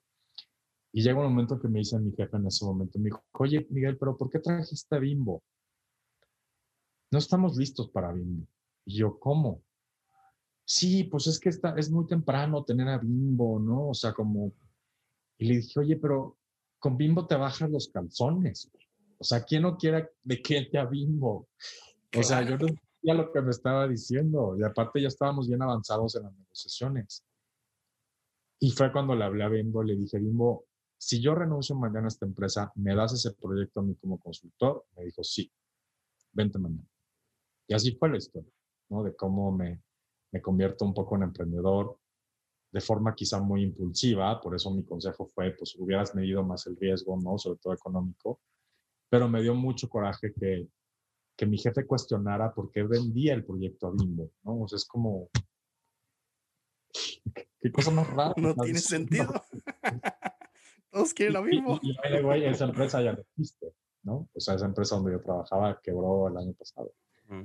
Entonces, sí, justo lo que acabas de decir es cierto. O sea, al menos desde mi historia, tengo un gran jefe que le agradezco todo lo que tengo, que fue Jean Paul, este, con el que creamos Red Zapopan, pero luego llegaron otros que dije, híjole, Jean Paul dejó una vara tan alta que prefiero ser yo mi propio jefe, porque, porque quiero ser como Jean Paul, ¿no? Esa era mi historia y esa era mi, referencia y mucho mi propósito de, de vida, ¿no? Vuelvo a lo mismo, no para todos aplica, y hay que hacer también una evaluación de decir qué es lo que quiero. Quiero ser el mejor empleado del mundo. Es igual de válido y a veces también como emprendedores quisiéramos ser el mejor empleado del mundo. Claro. Sobre todo cuando llegue el, aguinaldo y, las prestaciones. exacto. Este, y está bien, yo siempre les digo, es una decisión, pero depende mucho de lo que tú quieres. Y siempre lo que les digo es, muchas veces tus hobbies y tus pasatiempos puedes monetizarlos y esa es la mejor satisfacción que te puede dar la vida. Si tú decides que tus hobbies se queden como hobbies y que eres el mejor empleado del mundo, también está bien.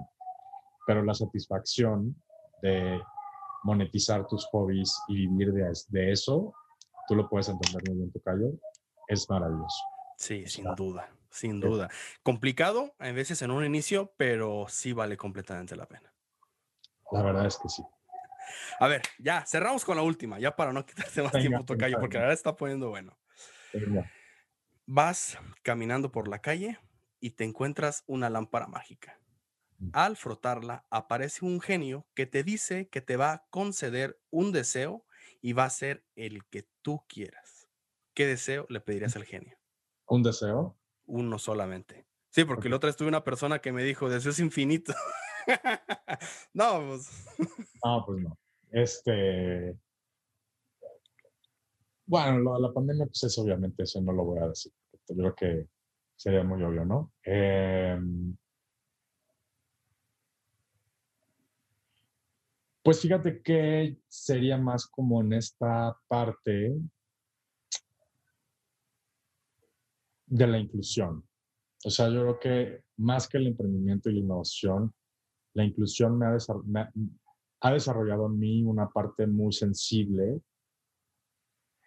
y, me he dado cuenta lo intolerante, lo irrespetuoso y lo irresponsable que a veces llegamos a ser como sociedad. Eh, y he, recibido historias terribles de maltrato, de abuso, de homofobia, transfobia, misoginia, eh, racismo, que me duelen mucho y son más comunes de lo que creemos. Eh, y si yo puedo poner mi granito de arena para seguir capacitando a estas personas y poder lograr un pequeño cambio, yo feliz. Yo pediría, o sea, no quiero decir la paz del mundo, ¿no? Porque suena muy de mis universo, pero el que cada vez la gente sea más tolerante y que por favor dejemos de juzgar y dejemos de joder al de al lado solamente por cómo nos vestimos, cómo nos expresamos, con quién nos casamos, eh, a quién elegimos, eh, o sea, libertad, tolerancia, eh, y, en verdad es una cosa que para mí ha, causado mucha relevancia en mi vida y, creo que parte de mi misión ahora en adelante es mucho esa parte. Sí, quiero generar grandes emprendedores y quiero generar empresas innovadoras, pero esta parte ha cobrado tanta relevancia y tanta conciencia y tanto sentimiento y sensibilidad en mí que ojalá me pueda dedicar a eso toda la vida. Y Super padre. Y yo creo, que se, yo creo, que se, puede unir, Tocayo, todo, al final de cuentas. Va todo unido, emprendimiento, con innovación, con esto, y pueden salir, eh, deja de tú de grandes empresas que está bien, sino grandes seres humanos más responsables. Eso.